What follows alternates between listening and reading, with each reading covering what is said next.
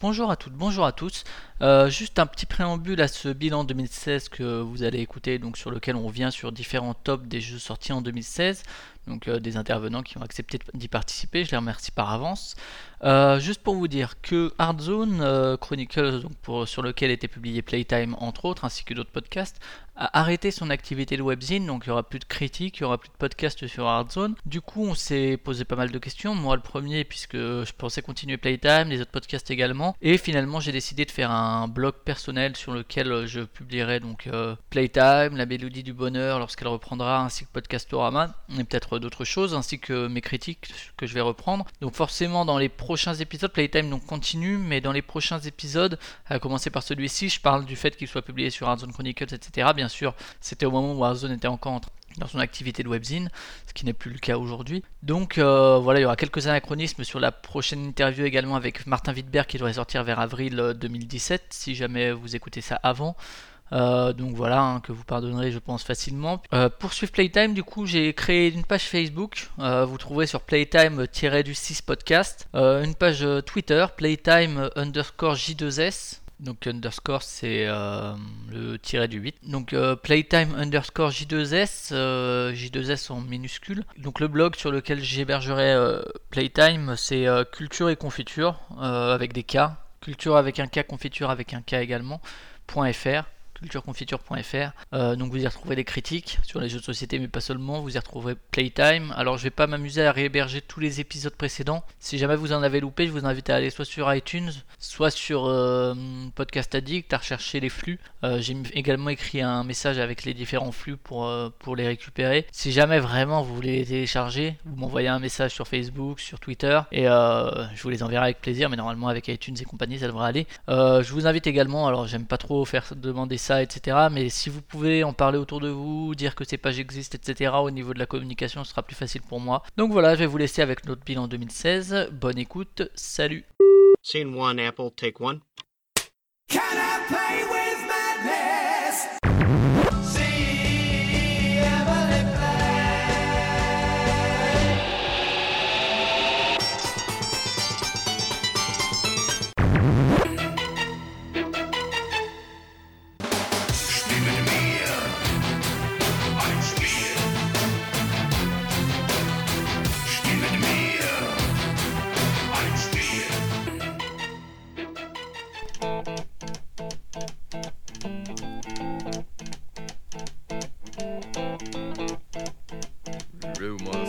大家好 Bonjour à toutes, bonjour à tous. On se retrouve pour euh, le top euh, annuel d'Artzone Chronicles, euh, le bilan. Et là, on va parler de jeux de société. Donc, comme l'année dernière, ce qu'on va faire, c'est que contrairement aux autres univers culturels d'Artzone, ben, on va, je vais interviewer des joueurs qui veulent présenter leur top 5. Moi, je fais mon top 5. J'avais triché avec un top 10, mais cette année, ce sera également un top 5 parce que je pense pas que j'ai un top 10. Et l'agrégat des top 5, en fait, le, cinquième jeu rapportera un point, le quatrième deux points, et ainsi de suite jusqu'au premier qui rapporte 5 points. Et au final, donc, je combinerai ces réponses pour faire un top 10 général des gens qui sont intervenus. En général, ce sera des interviews par Skype avec un son un peu moins bon que celui-ci parce que là, j'ai la chance d'être euh, chez euh, Père Castor de Proxy Jeux. Bonjour Père Castor. Salut Flavien. Qui nous a qui me prête généreusement son, son, matériel. Et je parle de, de matériel d'enregistrement. Euh, c'est pas mon matériel, c'est le matériel de, l'association Proxy Jeux. Je précise. Merci les tipeurs. Merci les tipeurs. Et du coup, euh, on va faire un top 5 donc avec Père Castor, le top 5 de Père Castor et le top 5 également d'un autre membre de Proxy Jeux, Benofix. Bonjour, bonjour. Et euh, donc deux top 5, et c'est la seule fois je pense qu'on enregistrera plusieurs, mais c'est très bien, comme ça on va pouvoir rebondir les uns sur les autres joyeusement. Donc euh, d'abord peut-être, euh, avant de commencer vraiment par le top 5 tant attendu, peut-être résumer rapidement votre année d'un point de vue ludique. est-ce, que, vous avez plus joué que les autres années? Est-ce que vous avez beaucoup acheté, beaucoup consommé, etc. Père Castor, peut-être? Alors moi, j'ai assez peu acheté cette année, en tout cas comparé aux, autres années, parce que sur l'année 2013, 2014, 2015, j'étais euh, plutôt sur des années de consolidation de ludothèque, parce que je suis parti pas grand-chose. Et comme là, j'ai quand même pas mal de jeux encore qui sont dans ma no-list, c'est-à-dire la liste des jeux achetés non joués. Il y a encore un petit peu de boulot là-dessus. Donc j'ai essayé de limiter mes achats en 2016 et uniquement me concentrer sur des jeux qui m'ont vraiment attiré et j'ai essayé de limiter les achats en aveugle. D'accord. Est-ce que tu as été à des, événements ludiques? Est-ce que tu as changé un peu? Bon, tu as rejoint aussi Proxy Jeux en 2015 et là, tu as eu plus d'importance en rejoignant le bureau. Alors, le... au niveau des événements ludiques, j'avais participé à un petit festival près de Strasbourg qui s'appelle les Ludofolies de la Bourse. J'avais fait une petite interview des, des organisateurs. C'était dans l'épisode du mois de février de Proxy Jeux. Et sinon, je suis allé au week-end Proxy Jeux, donc organisé par, par l'association. Et c'est un week-end de trois jours où il y avait bah, toi aussi, tu étais là. Hein. Tout à fait. On avait également enregistré un épisode là-bas sur place, c'était le numéro 76. Et sinon, c'était tout pour ce qui est de ma participation aux événements ludiques. D'accord. Et toi, Benofix, sur, euh, toi aussi, tu as rejoint Proxy Jeux cette année. Ouais, bah, moi, la rentrée, là. Pour, euh, pour un duo avec, euh, avec Cyrus, sur, qui présente un peu en profondeur des jeux. À chaque fois, vous avez deux jeux que vous présentez un peu en profondeur. C'est ça. et du coup, au niveau de l'évolution un peu de ta pratique ludique, de, ton, de ta relation au monde du jeu, des événements ludiques, etc. Alors, cette année, j'ai aussi essayé de freiner un peu mes achats ludiques je sais pas si j'ai réussi, je pense pas. Moi, moi je suis arrivé, enfin, j'ai joué, euh, je joue depuis longtemps, mais je suis arrivé dans le monde ludique vraiment euh, à plein, à plein régime que euh, fin 2014, début 2015, donc c'est assez récent. Donc 2015, il y a eu une grosse, grosse boulémie d'achat. Enfin, j'ai acheté pratiquement une centaine de jeux. Euh, un petit peu moins peut-être, et du coup euh, bah, rattraper tout le retard que j'avais euh, sur, la ludothèque. Donc cette année, forcément, j'ai acheté un petit moins, mais bon, je continue à acheter à rythme, un rythme assez soutenu. Et au niveau des événements ludiques, ben, déjà, on, a, on est retourné à ceux qu'on avait beaucoup aimé l'année dernière, qui nous avaient fait un peu découvrir le, monde du jeu, à savoir ben, Cannes. C'est là que tout a commencé un peu. On a, enfin, je, raconte ça sur un billet sur le blog Geeklet si vous voulez aller, aller, aller regarder, mais on, on, a gagné un concours en allant acheter bêtement à Seven Wonders et un pandémie euh, chez, chez Pickwick, une boutique. Bon, je fais un peu de pub, mais euh, on n'y va plus maintenant, on achète chez Philibert. Vas-y, on n'est pas sponsorisé euh, chez Ardon, tu peux citer. Non, non, mais même chez Philibert ou ailleurs, hein, chez Esprit Jeu, enfin toutes les boutiques en ligne ou même les, boutiques. Et donc, bah, on a gagné un concours, justement. On était invité, en gros, au Festival de Cannes, en, bah, c'était 2015, celui de février 2015. Et donc, c'est là que tout est parti vraiment à, fond, quoi. On a rencontré plein de gens et c'est là que c'est parti. Donc, Cannes, on y est retourné cette année, évidemment. C'est vraiment un festival qui est vraiment sympa. On est retourné aussi au, Bruxelles Game Festival, qui est un festival à euh, qui est vraiment, euh, vraiment bonne ambiance, euh, vraiment agréable à faire. moins, moins, un peu moins usine que Cannes, parce que Cannes c'est vraiment très gros et il y a vraiment beaucoup. Ouais, je te rapprocherais peut-être plus de, de Ludinor par exemple. Voilà, c'est ça. On a découvert Ludinor cette année aussi. On n'y était pas en 2015, mais on l'a fait cette année. Vraiment super festival aussi, Ludinor. Qui est en, en mars, hein, fin mars, je crois. Oui, c'est ça fin mars. Euh, et puis on était aussi l'année dernière, on y retourné cette année à Orléans-Joux. Alors vraiment petit festival aussi, mais le cadre est vraiment sympa. Et il y, a, pas mal de, de, monde. Euh, enfin, pour ceux qui suivent un peu l'activité ludique, euh, il y a Trick Track qui est basé à Orléans, donc il y a possibilité aussi de, de papoter un peu avec avec les gens de Trick Track, tout ça, c'est toujours assez sympa. Voilà. Et il y a aussi, euh, alors je sais pas si tu es encore dessus, mais il y a aussi l'aventure un peu de création avec Hégémonie, avec euh, Yann Parovel. C'est vrai que tu m'avais interviewé euh, à Paris Ludique, qu'on a oublié de citer, mais voilà, Paris Ludique aussi, on était l'année dernière et on est retourné cette année. Donc cette année, Paris Ludique, je le fais plutôt en tant qu'auteur. Donc on était au, concours proto avec Hégémonie. Ça avance doucement. Là, j'avais un peu, un peu une petite pause de 2-3 mois. J'avais pas trop bossé le sujet. J'ai des contacts avec des éditeurs, dont un qui est un petit peu plus intéressé que les autres. Et voilà, on, on s'est vu il y a pas longtemps pour euh, creuser un peu des pistes. Donc je vais, je vais rebosser un petit peu dessus. Et puis euh, à côté de ça, je bosse sur un autre proto aussi avec, euh, avec Snup, qui est l'auteur d'Inavi, qui avait gagné justement à Paris Ludique et à Ludinor, les concours de proto. Donc qui on aussi devrait être édité Ouais. D'ici quelques mois, euh, fin d'année dernière, fin d'année prochaine, euh, début d'année d'après, euh, donc 2017-2018 sûrement. Donc voilà, on s'est rencontrés aussi à Paris Ludique, on a bien sympathisé. Du coup, on n'habite pas très loin l'un de l'autre en région parisienne, donc on bosse sur un sur un deuxième projet aussi qu'on présentera sûrement à Paris Ludique si s'il y a toujours la protozone et s'il y a l'occasion de le faire. D'accord, ouais, donc une, une, année ludique quand même chargée sur pas mal de points. Ouais, toujours chargée. Ouais. Toi, Maxime, pas de proto dans les non, non, non, non. Je, suis bien trop occupé euh, avec Proxy Jeux. D'accord, on va passer un peu aux différents tops. Alors avant d'attaquer le top 5 euh, en personne, euh, Benofix, tu nous as préparé quelques, quelques petites catégories annexes, notamment les, le top 5 ou le top je ne sais plus combien des jeux auxquels tu n'as pas joué mais que tu penses qu'ils sont bien. Ouais, c'est ça, parce que bon, regardez un peu la, rétro la rétrospective de l'année, il y a de plus en plus de jeux, c'est de plus en plus compliqué de tout essayer et de jouer à tout. Donc j'ai fait un petit top 5 de jeux euh, qui sont sortis cette année que j'aurais aimé essayer. Donc euh, c'est pour ça aussi. Meilleur jeu auquel t'as pas joué oh, Alors meilleur jeu, je sais pas vu que j'ai pas joué, mais Mais voilà, que les gens ne se, se s'insurgent pas parce que tel ou tel jeu n'est pas dans mon top 5, bah, c'est peut-être aussi parce que j'y ai pas joué. Donc dans ce top 5, je citerai Not Alone, de Guilain Masson euh, chez Geek Attitude Game. Qui a fait un peu de buzz à Essen, qu'ils ont fait Sold Out, qui est un jeu asymétrique, c'est ça? Oui, qui est un jeu asymétrique. Alors que j'ai testé, euh, en fait, euh, j'ai joué au proto. Enfin, j'ai joué au proto à un des tout premiers, enfin, pas tout premier proto, mais un vieux proto qui s'appelait encore, qui s'appelait encore Zaroff. Donc, qui était une thématique un peu différente, mais qui était déjà un peu le, même système. Et j'ai joué aussi à Not Alone, à Ludinor, mais c'était encore un proto pas définitif. Enfin, c'était pas la version définitive qui est sortie. Donc, j'ai pas joué au jeu depuis qu'il est, depuis qu'il est sorti, mais ça, j'aimerais bien, j'aimerais bien jouer. Euh, Pokémon Madness aussi, de Bruno Catala et Ludovic Maublanc chez Funforge, qui est un petit jeu de cartes apparemment, euh, qui, est vraiment, euh, qui avait l'air vraiment, euh, vraiment sympathique, avec des illustrations de Mathieu Lessen en plus, c'est chouette, qui sont assez chouettes, qui changent un peu de ce qu'on voit d'habitude sur Cthulhu, parce que c'est un, c'est dans le, un peu l'univers Cthulhu, et ça change pas mal de ce qui se fait d'habitude. Flamme Rouge aussi, de de Cyrus. Ouais, de Cyrus. le jeu dont, si vous écoutez un peu Proxy Jeux, dont Cyrus vous a déjà parlé. Euh, alors, euh, pareil, l'auteur, c'est, euh, je sais plus le nom, Asper Harding Granerud ou un truc comme ça. salut. C'est édité chez Lotapelite. Lotapelite, c'est ça. Un éditeur finlandais qui a édité entre autres Eclipse. C'est ça, qui est connu pour Eclipse. ensuite, il y a Vinos aussi, de Vital Lacerda. Grand auteur s'il en est aussi, qui a fait CO2. Bah, pas le plus reconnu, mais. J'avais adoré The Gallerist mhm. euh, de Lacerda aussi. J'ai donc Vinos qui est passé en Kickstarter euh, l'année dernière et qui est sorti cette année, du coup, que j'ai que j'ai zappé un peu comme The Gallerist et que euh, auquel j'ai pas eu l'occasion de jouer. Est-ce qu'ils ont lancé Kickstarter le troisième jeudi du mois de novembre? Pour le Beaujolais, non? Ouais, ah. ça.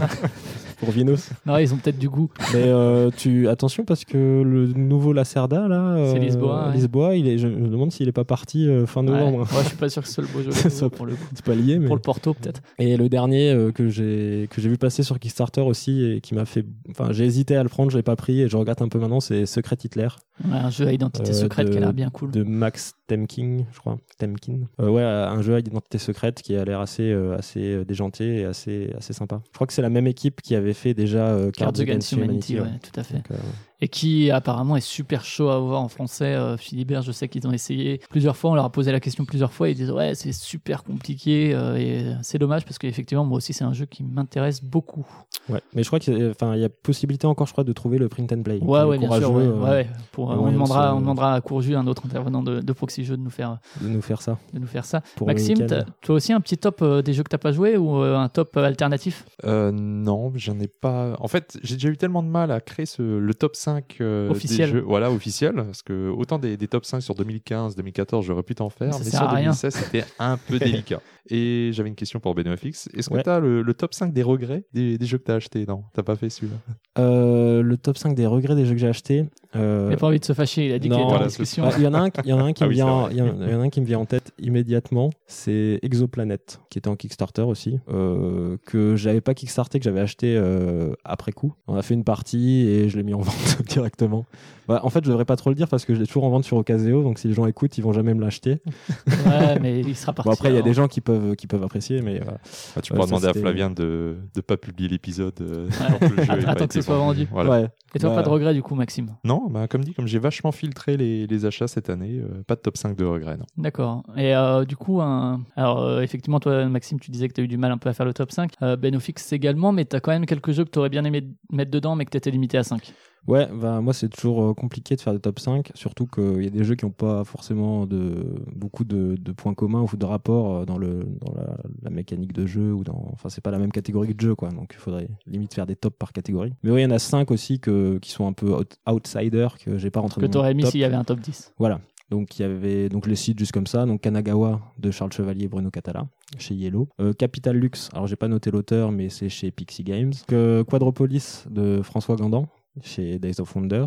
Qui est leur grosse sortie de l'année. Ouais. Euh, il y a Hit the Road aussi. Euh, Martin Wallace, ouais. De Wallace, ouais, que j'ai préféré euh, cette année à, à Via Nebula, du même auteur. Du même auteur, ouais, même éditeur chez Space Cowboy du coup. Et un petit dernier qui est un, un Ululé aussi qui, qui est sur qui est Sbire. j'ai plus le nom de l'auteur en tête. J'ai plus le nom de l'auteur en tête non plus. Ouais, bon c'est pas grave. Ouais. Nicolas quelque chose. Enchanté. D'accord, donc Sbire. Et donc si on attaque un peu le top 5, alors ce qu'on va faire c'est que on va faire le cinquième, ton cinquième, le cinquième de Père Castor. Et ah ouais, si l'un d'entre vous veut rebondir sur les jeux de l'autre, qu'il n'hésite pas. Donc ton 5 Benofix. Alors, bah pareil, c'est, j'ai dû classer les 5. J'avais fait un top 5 un peu en vrac au départ, donc j'ai dû classer, c'était un petit peu dur, mais le cinquième, ce serait Roll for the Galaxy. Donc, euh, un jeu de Thomas Lehman et Wei Hua Wang, c'est ça? Enchanté à lui. Wei Hua Wang. Ah voilà, non mais merci pour la prononciation. Je t'en prie. D'accord. Euh, donc, il y a un jeu, euh, un jeu de gestion de dés dans le dans l'univers de Race 4 déjà, donc univers plutôt spatial, grand classique, euh, un grand classique que vous devez connaître.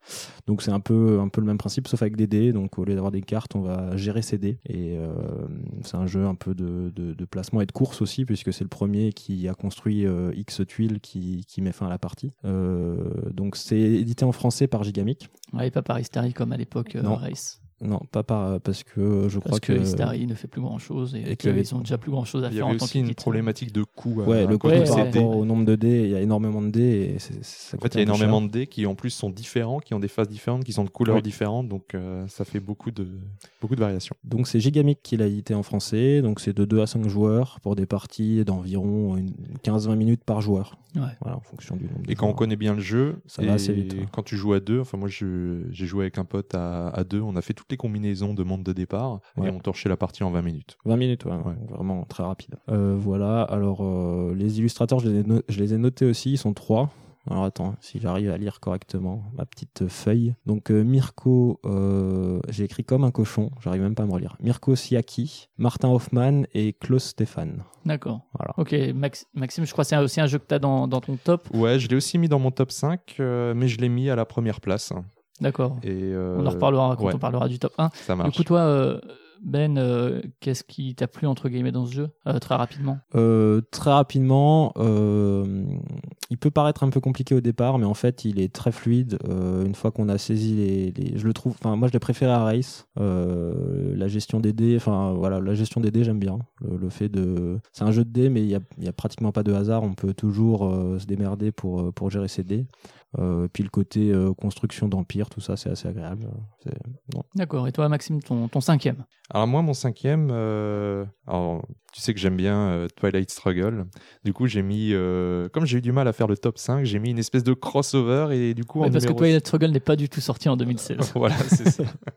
du coup, j'ai mis la version digitale de Twilight Struggle qui est sortie sur les différentes plateformes, donc sur iOS, sur iOS, sur Android et également sur Steam pour pour Windows. D'accord. Euh, tu retrouves les sensations un peu de, du jeu? Bon, c'est vrai que c'est un jeu qui n'est pas forcément facile à sortir. Alors, euh, ouais, c'est ça aussi le, le problème. C'est sur, la, sur ma version boîte, j'ai peut-être fait euh, 3-4 parties seulement. Alors que en, jouant sur la version numérique, euh, bah, tu peux jouer contre l'IA, tu peux jouer en ligne, euh, tu peux perdre contre Cyrus aussi parce qu'il a mis un temps de partie euh, trop court entre guillemets. Ouais, non, tu retrouves des, des sensations intéressantes. Et le portage est bien fait. Ouais. Et le portage est, bien fait, ouais. D'accord. Donc pour les fans de Twilight Struggle ou, ceux qui découvriraient, c'est bien aussi pour découvrir le jeu. Il y a un espèce de tutoriel, ouais. T'as un tutoriel qui forcément se passe bien au niveau des lancers de dés et des résultats que tu vas avoir ou du tirage de cartes initial. Et après, tu fais ruiner la tronche. voilà, c'est ça. Ah, en fait, tu joues les, premiers tours en, mode assisté avec le tutoriel et après, tu es lâché dans la nature. D'accord, ok. Mais euh, non, ça, ça reste un, portage qui est très intéressant. D'accord, donc euh, pas que destiné aux fans de jeux de société, ceux qui font que des jeux vidéo. Je sais pas s'ils écoutent cette émission, mais si jamais, euh, ils peuvent. Bah, pour moi, c'est pas un jeu vidéo. Hein, oui, c'est un jeu de plateau porté. Ouais. Euh, ton quatrième, euh, Père Castor Alors, en quatrième, j'ai hésité. Euh, en fait, entre le, mon top 4 et mon top 3, c'est quasiment le, le, même jeu. En tout cas, c'est la même filiation de jeu. je voulais parler de Codenames et Codenames Pictures. Alors, je vais mettre le Codenames en, en numéro 4. Ouais. D'accord, tu expliqueras pourquoi tu as mis l'autre en troisième après. Mais du coup, ouais, Codenames, donc un jeu de Vladash Fati, il était chez Yellow, illustré par on ne sait pas qui, parce que c'est pas forcément très important dans Codenames. Alors, ça, c'est typiquement le, jeu super accessible que tu peux sortir en, bah, en en, soirée avec des amis, en, famille, tout le monde, euh, tout le monde. Alors bien sûr, il y a un thème qui est mis dessus avec des agents secrets, mais on, s'en fout. entre guillemets. le thème est, le thème est pas. C'est un jeu de mots, surtout. Un jeu de communication. Un jeu de mots en équipe, ouais.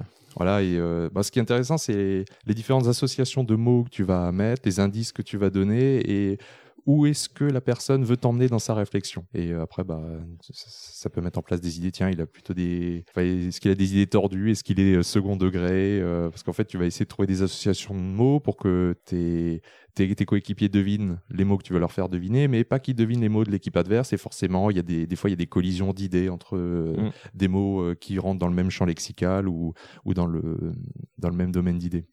Et par contre, le, petit reproche que je lui ferais, c'est il y a quand même beaucoup de temps mort dans le jeu. Surtout si la personne qui doit faire deviner les mots met du temps à réfléchir. Ouais. Bah, c'est pour ça qu'ils ont mis un sablier euh, dans la boîte aussi. Moi, moi je sais euh, que j'ai jamais, j'ai jamais vu non, ce sablier. Euh, ah si, il est dans la boîte. Avec, il est dans la boîte. Nous, on joue sans, mais en fait, ça dépend. Nous, je sais que quand on prend du temps comme ça, pendant ce temps, on fait les, les idiots de l'autre côté de la... Enfin, les autres font les idiots de l'autre côté de la ouais, table. Mais du coup, ça déconcentre le, mec et il prend encore plus de temps. Ou bien ils vont chercher des bières. ça marche. et toi, Ben bah, ton quatrième? Même top 4. On s'est pas concerté, hein, mais Codename, j'ai pas joué au Picture, moi, donc c'est pour ça que c'est. Il y a juste Codename dans, dans mon top, bah ouais, pareil, c'est un, un, jeu qui est, qui est très agréable, euh, qui est très accessible pour les non-joueurs aussi. Euh, généralement, quand on invite des amis qui n'ont pas l'habitude de jouer, on peut le sortir assez facilement. Il se joue de 2. Euh, Alors, il y a une configuration à 2 et 3 et ça fonctionne, honnêtement. Je trouve que c'est de ses qualités. Mais surtout à partir de 4 et jusqu'a quasiment l'infini, oui, oui. trop. C'est indiqué de, 2 à 8, mais effectivement, tu fais deux équipes, tu peux être autant que tu veux dans les équipes. c'est je rejoins Père Castor aussi. Et puis en fonction des équipes, c'est assez, assez rigolo parce que tu changes un petit peu les équipes au cours de la soirée, euh, les parties ont plus du tout les mêmes physionomies, euh, les gens ont pas la même manière de réfléchir et du coup ça c'est vraiment c'est vraiment l'aspect un peu un peu fun du jeu aussi. Euh, les associations qui peuvent être très différentes d'une personne à l'autre. Et les illustrateurs, moi je les ai, je les ai notés quand même. Hein. Quel respect. Stéphane Gantiez et Thomas Kuserowski. D'accord. Pour le, pour le, pour le Ouais, parce que pour le coup, pour le picture, il y a plus de travail d'illustration. à ce niveau-là. Et du coup, on va enchaîner avec ton top 3, Père Castor, justement. le et la, question, c'est les mots, vous les mettez dans quel sens? Parce que les mots sont écrits en double, un côté bien lisible et un côté pas lisible. Moi, je m'en fous, donc euh, je laisse les autres euh, choisir. En fait, peu importe de côté où tu les mets, euh, les gens lisent le blanc, enfin, le mot qui est lisible sur le fond blanc. Et, donc, ils préfèrent lire. Enfin, c'est pareil pour moi. Hein, t'es plus attiré par le mot sur fond blanc, donc à l'envers, que le mot qui est en italique, en plus petit, sur le fond, le fond. Le fond beige. Le fond beige, c'est ça. Et donc, ton, ton top 3, donc Maxime, c'est Codenames Pictures. Et du coup, pourquoi Pictures un peu mieux que, que le Codenames de base qui est avec des mots? Alors, euh, alors c'est peut-être lié au, aux, joueurs, mais j'ai l'impression que la partie était beaucoup plus fluide parce que en regardant l'image, tu arrives à te faire une représentation mentale de l'idée beaucoup plus rapide, alors qu'avec les mots, c'est j'avais trouvé ça beaucoup plus long. Ouais. Et le j'ai trouvé aussi c'était plus, enfin ça laisse plus libre cours à l'imagination la, la version picture. C'est un, petit peu dans la même veine de, de Dixit quoi. Donc mm. euh, tu as, tout de suite l'image et euh, enfin moi j'avais l'impression que ça laisse plus de profondeur à l'imagination, même si tu es figé par le cadre de l'image. Même si mais les images sont faites de façon à ce qu'il y a au moins deux interprétation évidente et après beaucoup plus c'est potentiel quoi. Mm. Et du coup, est-ce que bon, c'est toujours de Vladash Fatigue parce qu'il a créé le moteur du jeu et, l'illustrateur chez là c'est pas traduit en français par contre attention, hein, c'est uniquement en anglais sachant que si vous les, connaissez les dessins ils sont euh, Voilà, on s'en fout, c'est juste pour les règles éventuellement. Si vous connaissez Codenames, vous pouvez prendre Pictures et donc c'est un jeu de CGE, Sage Game Edition qui sera traduit par Yellow quand même l'année prochaine pour euh, le public qui voudrait euh, enfin voilà, comme c'est un jeu très grand public, il y en a qui n'acceptent quand même pas les, la règle en anglais. Alors, il y a beaucoup d'artistes.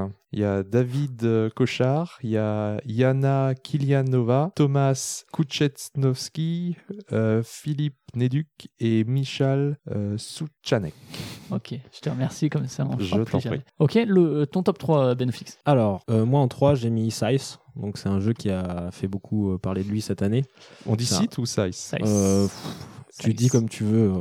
Euh, quand je dis size, les gens comprennent pas. Quand je dis site, euh, je tombe sur un genre, euh, une personne qui dit size, donc c'est bon, bon, site, site, je crois. S-C-Y-T-H-E. C'est ça. Que là, pareil, euh, comme on va pas s'étendre non plus 25 ans dessus, on peut inviter les auditeurs à l'écouter. Euh, oui, j'ai fait une chronique un épisode de Proxy Jeu. Euh, avec Cyrus sur jeu. Tu un peu plus dessus sur les mécaniques, etc. C'est ça.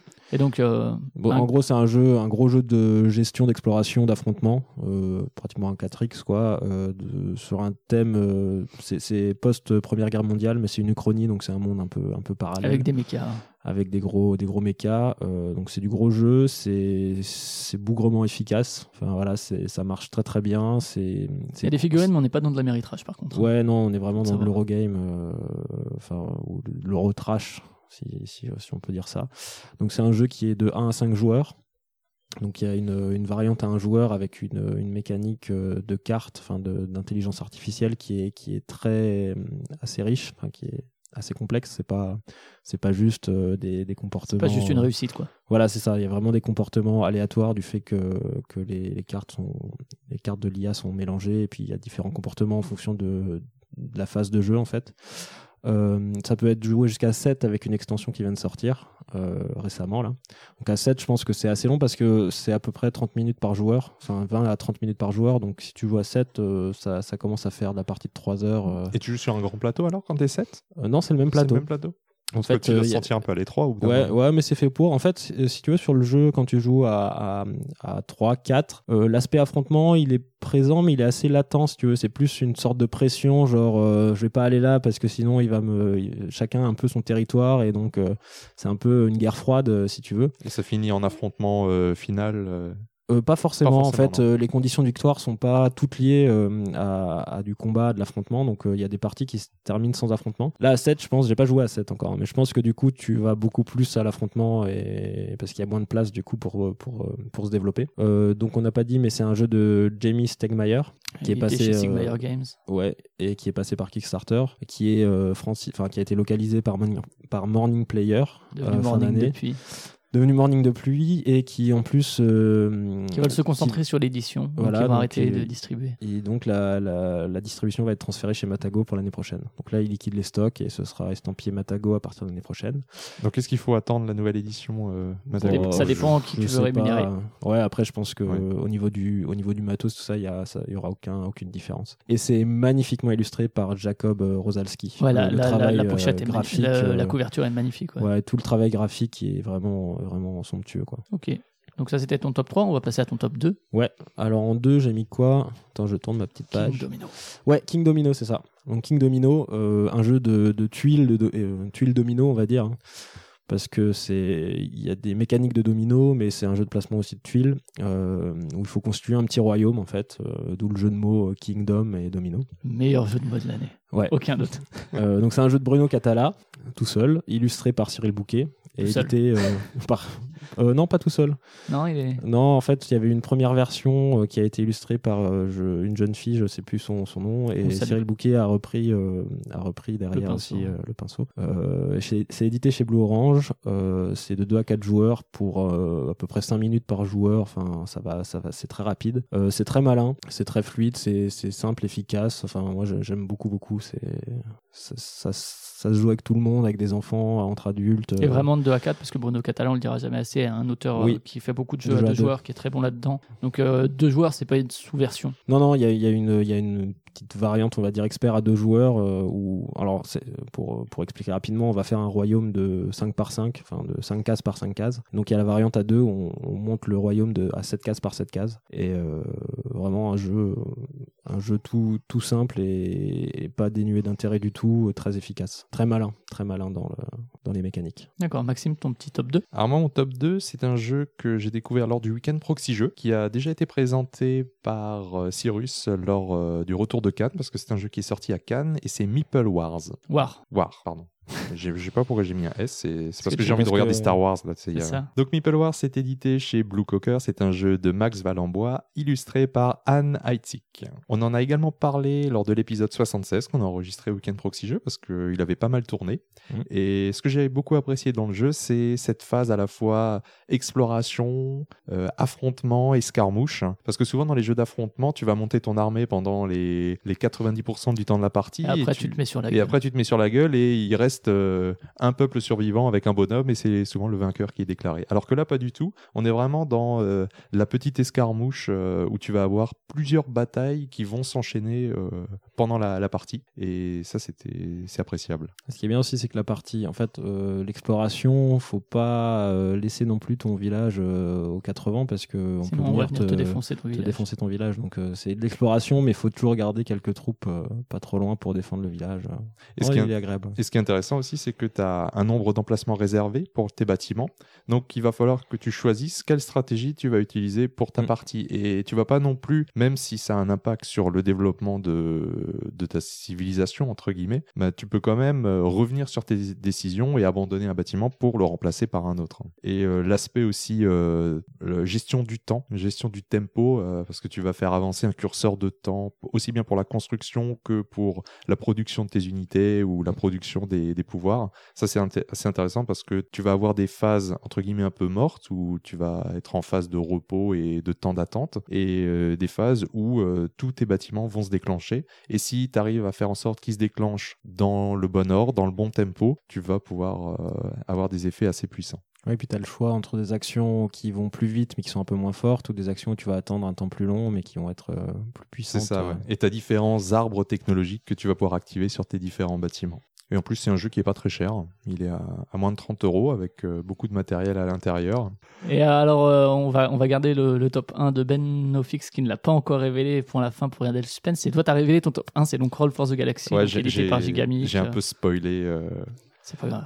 Alors, euh, je le mettrai de pair par contre avec euh, l'extension Roll for the Galaxy Ambition qui est sortie tout récemment en français, aussi chez, chez Gigamic. Alors, souvent, les, quand les jeux, enfin, quand tu as des extensions qui sortent, euh, tu te demandes est-ce que bah, un intérêt. Voilà, est-ce que c'est un intérêt Est-ce que c'est un truc qu'ils ont enlevé du jeu au début et que finalement euh, ils rajoutent après parce que ça peut rapporter de l'argent Voilà, est-ce que c'est. Suspicion. Et est-ce qu'au final c'est juste du sucre qui vient se rajouter ou c'est quand même euh, euh, de la matière intéressante qui vient se rajouter au, jeu? Et j'avais quelques appréhensions sur la gestion des, des objectifs, là, donc les, des objectifs communs que tu vas pouvoir remplir pendant. Enfin, ils sont pas communs, disons, ils sont accessibles par tous. Et souvent, le fait de remplir des objectifs, ben, ça te permet d'avoir des, des points de victoire. Dans, dans certains jeux, ça se passe comme ça. Je pense notamment à Alien Frontiers où euh, dans une extension, tu as des, ce qu'ils appellent des cartes agenda en, anglais qui viennent se rajouter. Et voilà, si tu les remplis en cours de partie ou en fin de partie, ça va te faire des points en plus. Alors que là, la gestion des objectifs dans Roll for the Galaxy, le fait de remplir et de réussir un, un de ces contrats, en fait, ça va t'apporter des jetons de talent. Et tu vas soit pouvoir les utiliser comme étant des dés supplémentaires dits euh, Joker, mais que tu vas utiliser en one shot. Une fois que tu l'auras cramé, euh, tu vas t'en débarrasser.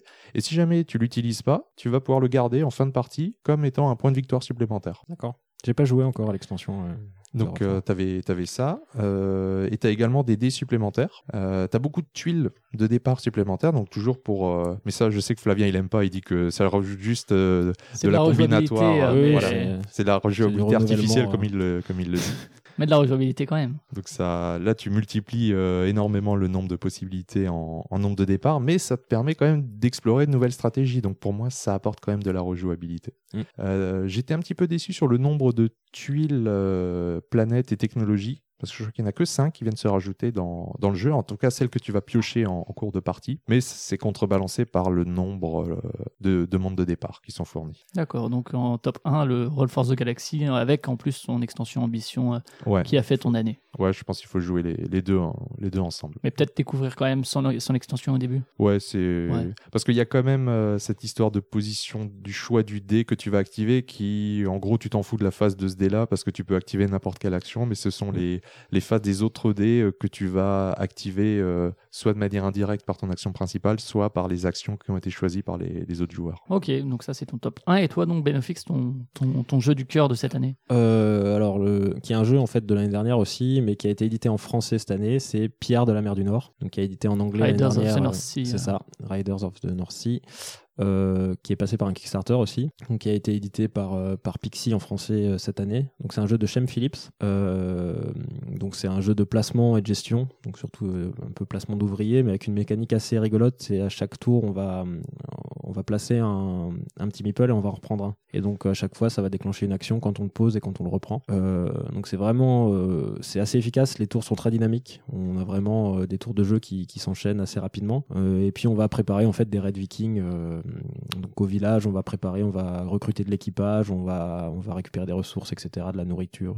Et après, on va, on va avoir une deuxième phase où, où on lance nos raids. Et à chaque fois, donc, euh, à chaque phase, euh, enfin, c'est des phases qu'on gère nous comme on veut. C'est-à-dire que tu peux préparer autant de temps que tu veux et après aller faire plusieurs raids d'affilée ou alors, euh, au contraire, faire un raid, repréparer. À flux tendu plutôt, ouais. Tu peux faire plus à flux tendu. Donc, c'est 2 à 4 joueurs aussi pour 15-20 minutes par joueur. Donc, j'ai dit, c'est un jeu de Shem Phillips illustré par Mialko Dimitrievski Enfin, on a beaucoup de.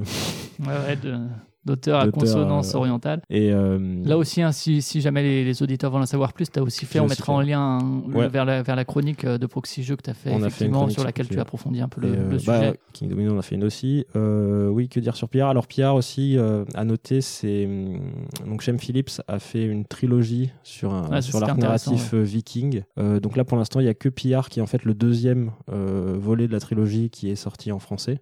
Pixie est en train de réfléchir à faire les autres. sachant que les autres, en fait, il y a le premier qui s'appelait euh, Shipwright, donc c'est la partie où les Vikings construisent leur bateau. Donc c'est plutôt un jeu de draft et de cartes où on va récupérer des, on va récupérer des, matériaux, pour construire son bateau. Ensuite Raiders, du coup, euh, Pierre de la mer du Nord, qui est le deuxième volet de la, que les bateaux ont été construits, on va piller un, peu, ces pauvres, euh, ces pauvres idiots. Voilà, on va piller les, les terres. Et violer les femmes. Oh, il y a, une option Non, dans le jeu, il n'y a pas ça. Euh, d'ailleurs, il y a des femmes vikings dans le jeu aussi. Dans ton équipage, tu peux ah. engager des femmes. Donc, tu vois, ils sont assez. Euh, féministes. Assez féministes. Comme les vikings. Assez paritaires. Euh, non, tu vas piller plutôt des monastères, des trucs comme ça, tu vois. C'est pas mal non plus. ça t'attaque aussi une religieux. Voilà, non, des, monastères, des forteresses, ce genre de choses. donc, ça, c'est le deuxième, deuxième axe. Et il y a le troisième qui est sorti en, anglais cette année via Kickstarter aussi, qui s'appelle Explorer.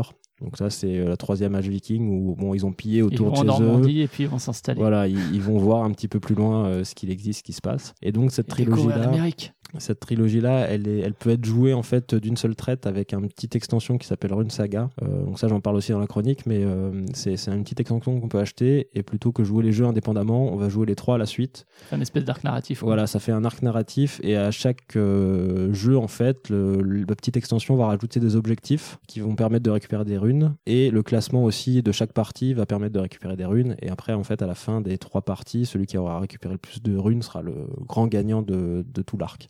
Le grand C'était euh, c'était quelque chose d'intéressant. Euh, c'est quelque chose d'intéressant que j'ai pas fait encore, mais j'aimerais bien essayer ce, cette saga complète euh, une petite après-midi spécial viking. D'accord, bah écoutez, on a fait le tour. Euh, merci Père Castor pour euh, ta participation. Je t'en prie, merci de ton invitation. Stop 5, merci Benofix aussi. Bah, avec plaisir, entre deux, euh, deux goinfrages de Noël. Voilà, faut le dire, on, est fin décembre entre Noël et Nouvel An. Et... on peut bien enregistrer un petit épisode.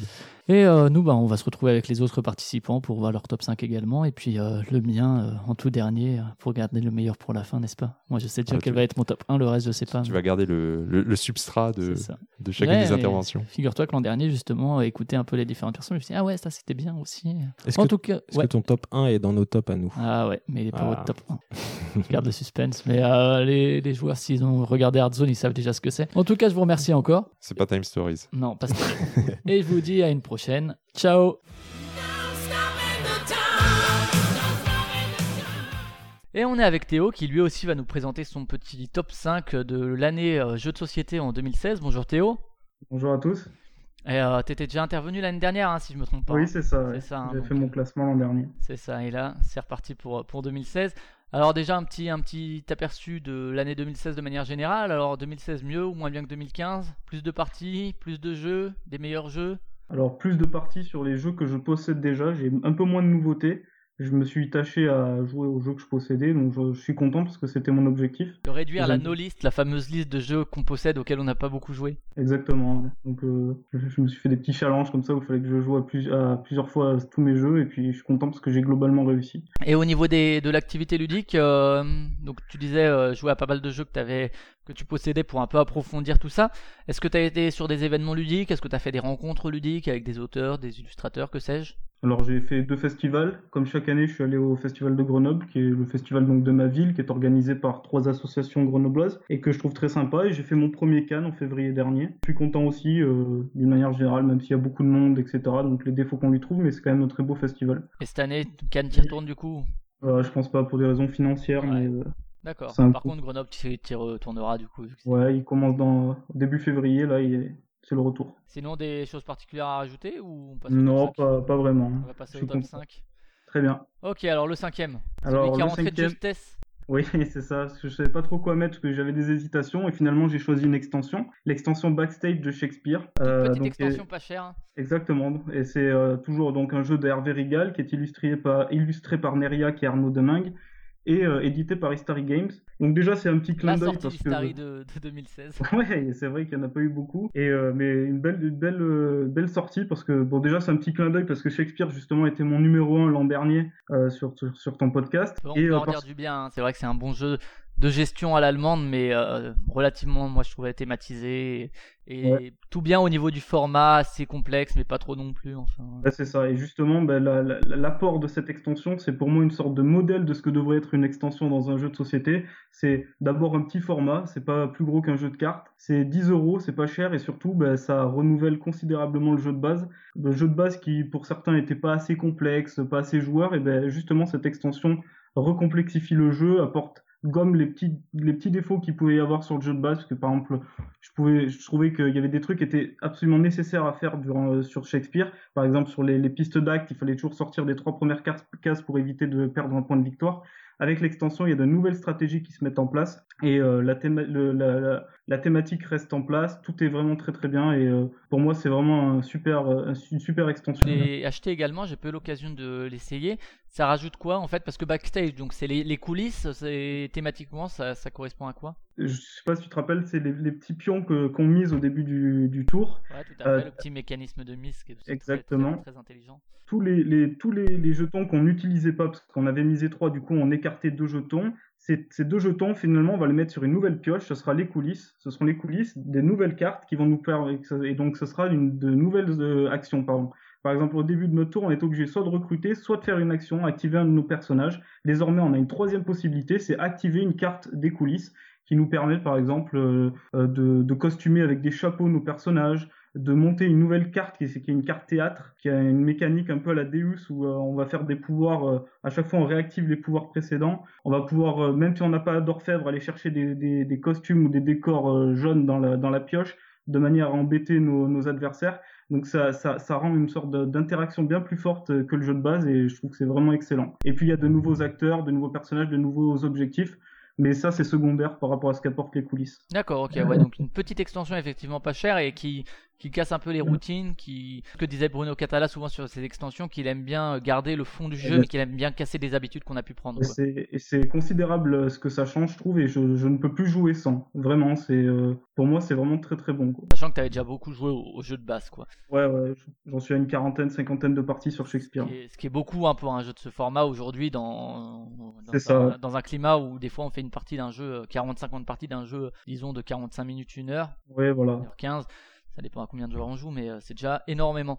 Ok, bon voilà pour le cinquième, donc une extension euh, qu'on peut vous conseiller parce qu'en plus elle est pas chère, donc si vous avez... l'achetez pas sans le jeu de base, hein, ça ne sert à rien. Mais... C'est ça, ouais. Sachant qu'elle euh, va être rééditée prochainement, donc elle était plus disponible depuis quelques semaines et là elle va revenir pour une dernière fois, donc il faudra pas se louper dans quelques semaines. D'accord, donc en espérant qu'Hystaric continue à sortir des jeux parce qu'à chaque fois quand même c'est c'est des bons jeux. Et le, quatrième alors, alors le quatrième, qui arrive juste juste avant le podium, là, qui est un peu la, place du con, quoi. Ouais, bah, qui est quand même une belle place parce que quatrième sur le nombre de sorties qu'il y a dans une année, c'est quand même, c'est quand même beau.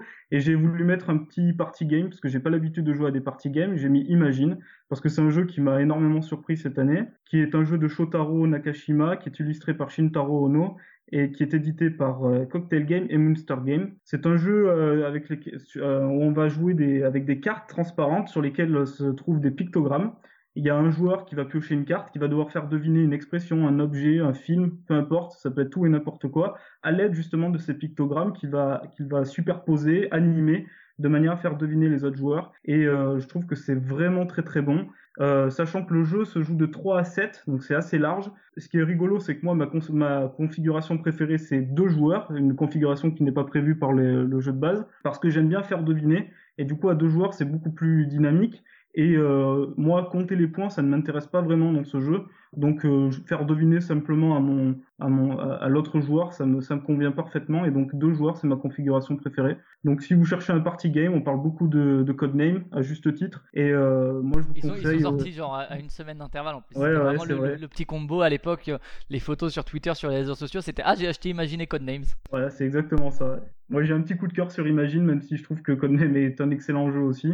Mais euh, voilà, s'il fallait en choisir un, ce serait Imagine pour moi. Sachant que dans la version euh, de base, donc asiatique, euh, c'était sans les cartes thème. En fait, c'est les, joueurs qui devaient imaginer ce qu'ils devaient faire deviner et, voilà, ce qui sollicite une imagination encore plus débordante. Déjà que c'est pas forcément facile des fois de faire deviner. C'est clair. Alors, imaginer en plus le thème, c'était un, truc, en plus. Mais c'est vrai que c'est le côté j'anime, etc. Ça, ça apporte vraiment quelque chose de plus qu'il n'y avait pas encore dans les jeux où allez je vais te faire deviner un mot un truc qui est le, l'idée la plus ringarde et la plus euh, classique du monde, faire deviner un mot à un joueur, mais c'est vrai que la manière dont c'est fait, c'est vrai que c'était assez original. Ouais, ouais, c'est ça. C'est vraiment, vraiment très bon.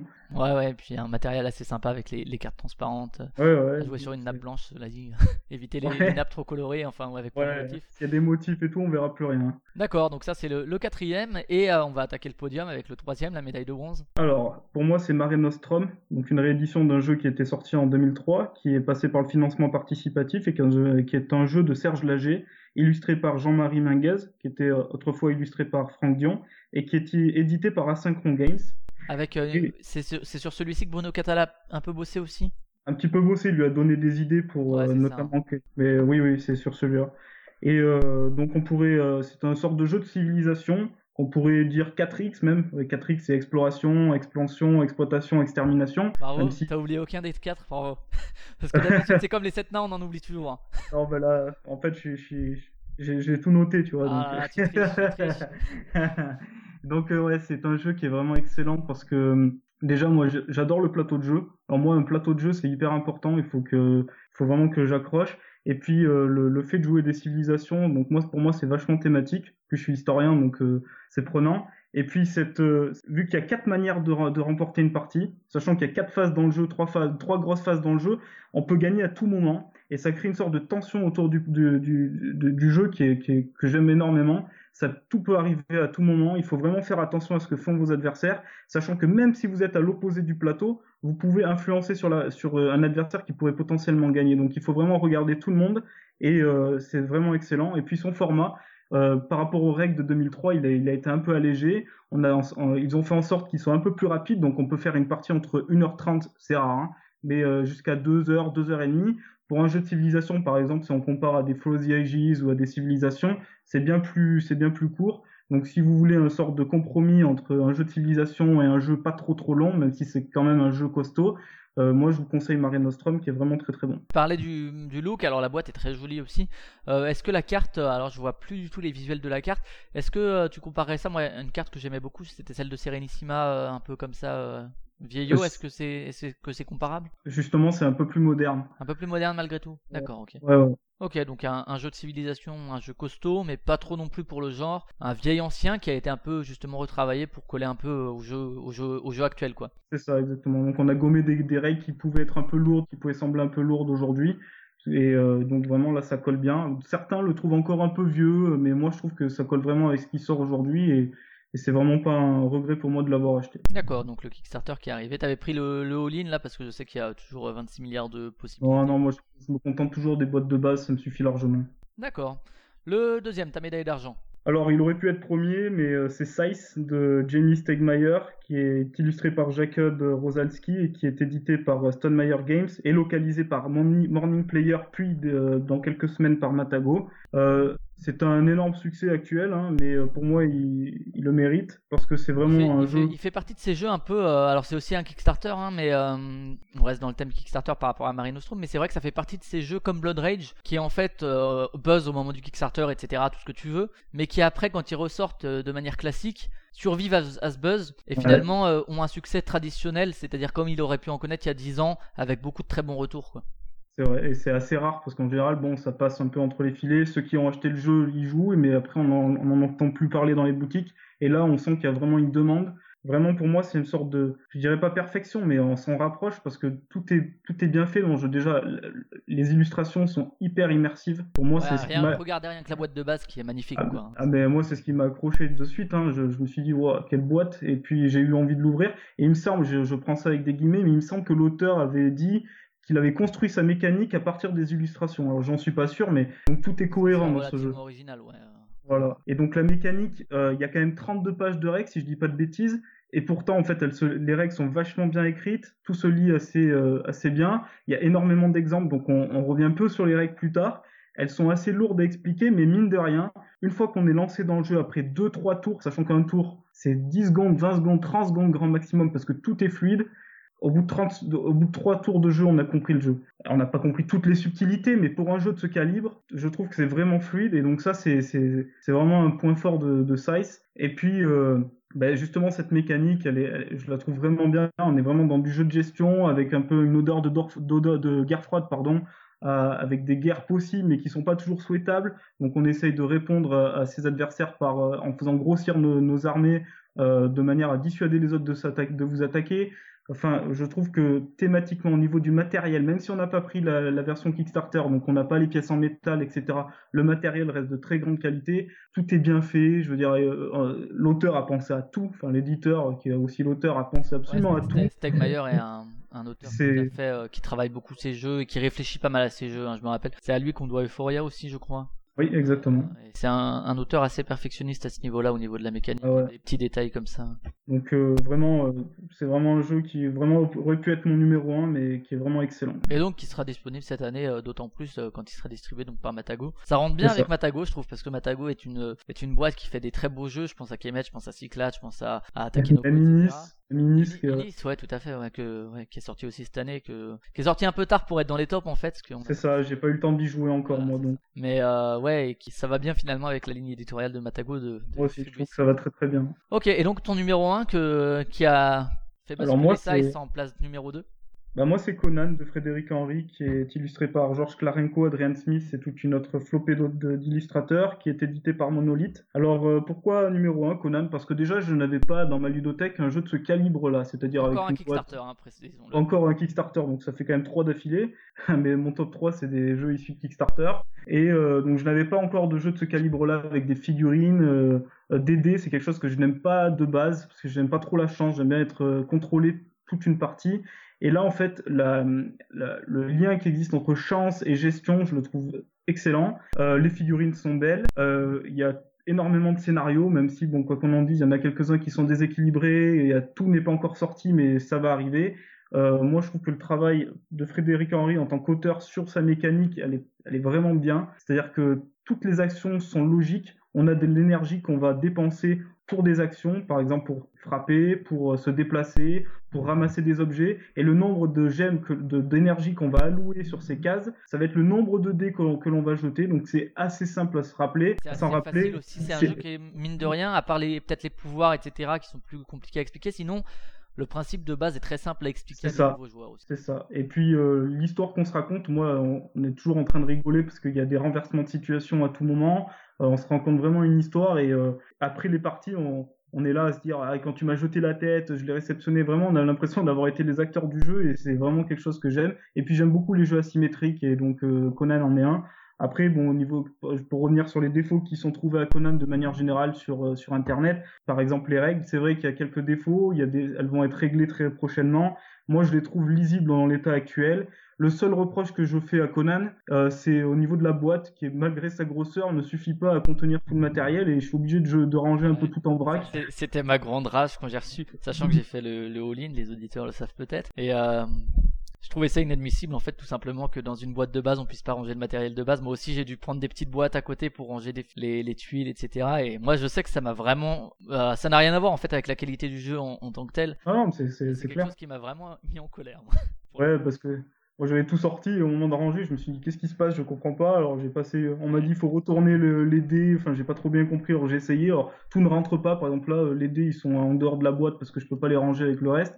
Mais au-delà de ce petit problème, euh, moi je trouve que le jeu a vraiment un, énorme potentiel. Euh, en tout cas dans sa mécanique, peu importe ce qu'on peut trouver à Conan à côté, mais vraiment je trouve que la mécanique de Frédéric Henry est vraiment très très bonne. Oui, on, peut parler, on, peut parler, de tout ce qu'on veut, du Kickstarter, du retard, etc. Ça. Là, là, ce dont tu parles, c'est vraiment le jeu et le Voilà, moi c'est pas, c'est pas le Kickstarter qui m'intéresse. Rien que le fait qu'après la partie tu arrives à te la raconter, ça c'est quelque chose qui est important dans un jeu, qui vraiment montre quelque chose, c'est-à-dire que c'est pas juste, euh, allez, j'ai pris des points de victoire, etc. T'arrives à te retracer une partie et ce qui veut dire que tu as vécu des émotions, que tu as vécu une histoire, etc. dans la partie. Alors peut-être que euh, moi, pour avoir fait quelques parties, je l'ai moins ressenti, mais euh, voilà, ça explique aussi le top 1. C'est euh, de ton côté, c'est vraiment ouais, quand tu en ressors et que tu es capable de te raconter l'histoire après, c'est quelque chose d'important pour moi dans, dans, un jeu. quoi. Des sensations que je trouve rarement dans les jeux de gestion, du, pour le coup, et du coup, c'est pour ça qu'il est mon numéro 1. C'est vraiment vraiment on se raconte des histoires. L'an dernier, par exemple, c'était Time Stories qui, qui, avait un peu ce,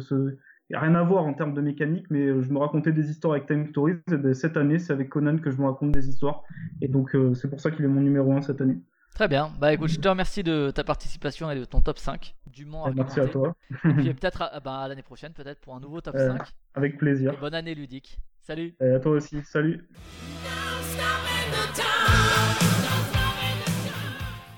Et on continue notre euh, top euh, jeu de société sur Hearthstone avec cette fois on reçoit Lacariatre. Bonjour euh, Lacariatre. Salut. Donc un, un, membre éminent de la communauté jeux de société sur, sur Twitter, sur Facebook et qui écrit aussi des, des choses sur son, sur son blog et sur les Dragons il me semble, hein, c'est ça? Exactement. Exactement. Et donc bon avant d'attaquer vraiment le, le, top 5 à proprement parler, est-ce que tu peux nous faire un petit un petit bilan de 2016 sur le plan ludique, euh, d'un point de vue personnel, des événements ludiques, de, ton activité personnelle. Est-ce que tu as beaucoup joué, moins joué? J'ai plutôt moins joué euh, à des jeux originaux parce que j'ai beaucoup bossé mes, propres protos avec euh, Mathieu Bossu. mais ça a quand même été une année assez, assez riche en, en festivals, en rencontres. Donc ça a, été, ça a été moins de jeux, mais plus de choses autour du jeu. C'était quand même très sympathique. D'accord, ouais, donc tu étais aussi auteur pour l'instant non édité qui bosse à gauche à droite. Ouais, donc des, des protos, euh, c'est nouveau pour toi? C'est tes premiers protos que tu fais en, en duo ou t'avais déjà bricolé des trucs auparavant? C'est les premiers, tout premiers, tout à fait. c'est vraiment, vraiment une expérience. Euh, enfin, moi, j'invite tout le monde à l'essayer au moins une fois, euh,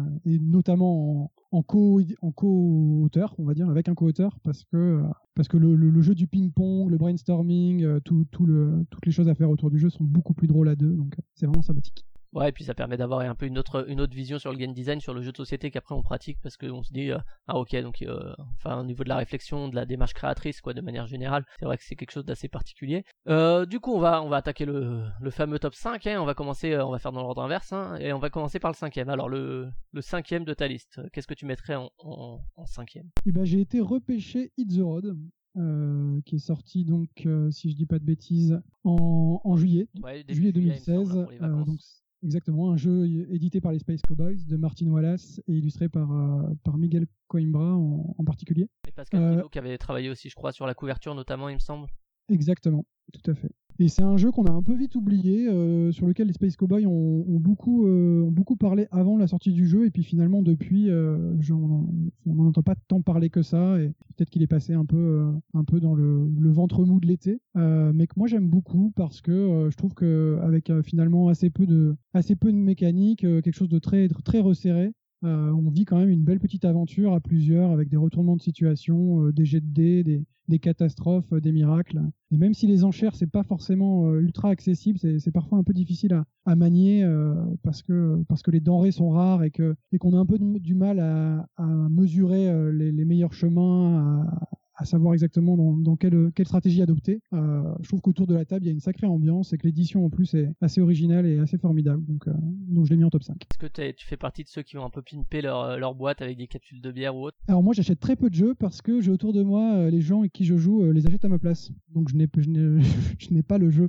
dans ma bibliothèque, donc je n'ai pas pris le temps de le pimper. Donc ça c'était le, le, le, cinquième, donc Hit Zero de, de, des Space Cowboys, enfin chez les Space Cowboys, donc de, de ce grand auteur qui est Martin Wallace, qui a fait un autre jeu chez, chez eux. Je sais pas si ce sera dans ton top 5, mais on va garder la surprise. Est-ce que et on va passer au quatrième. Alors en quatrième, j'ai mis God Save the Queen. Euh, c'est pareil, c'est un jeu dont je trouve qu'on n'a pas assez parlé.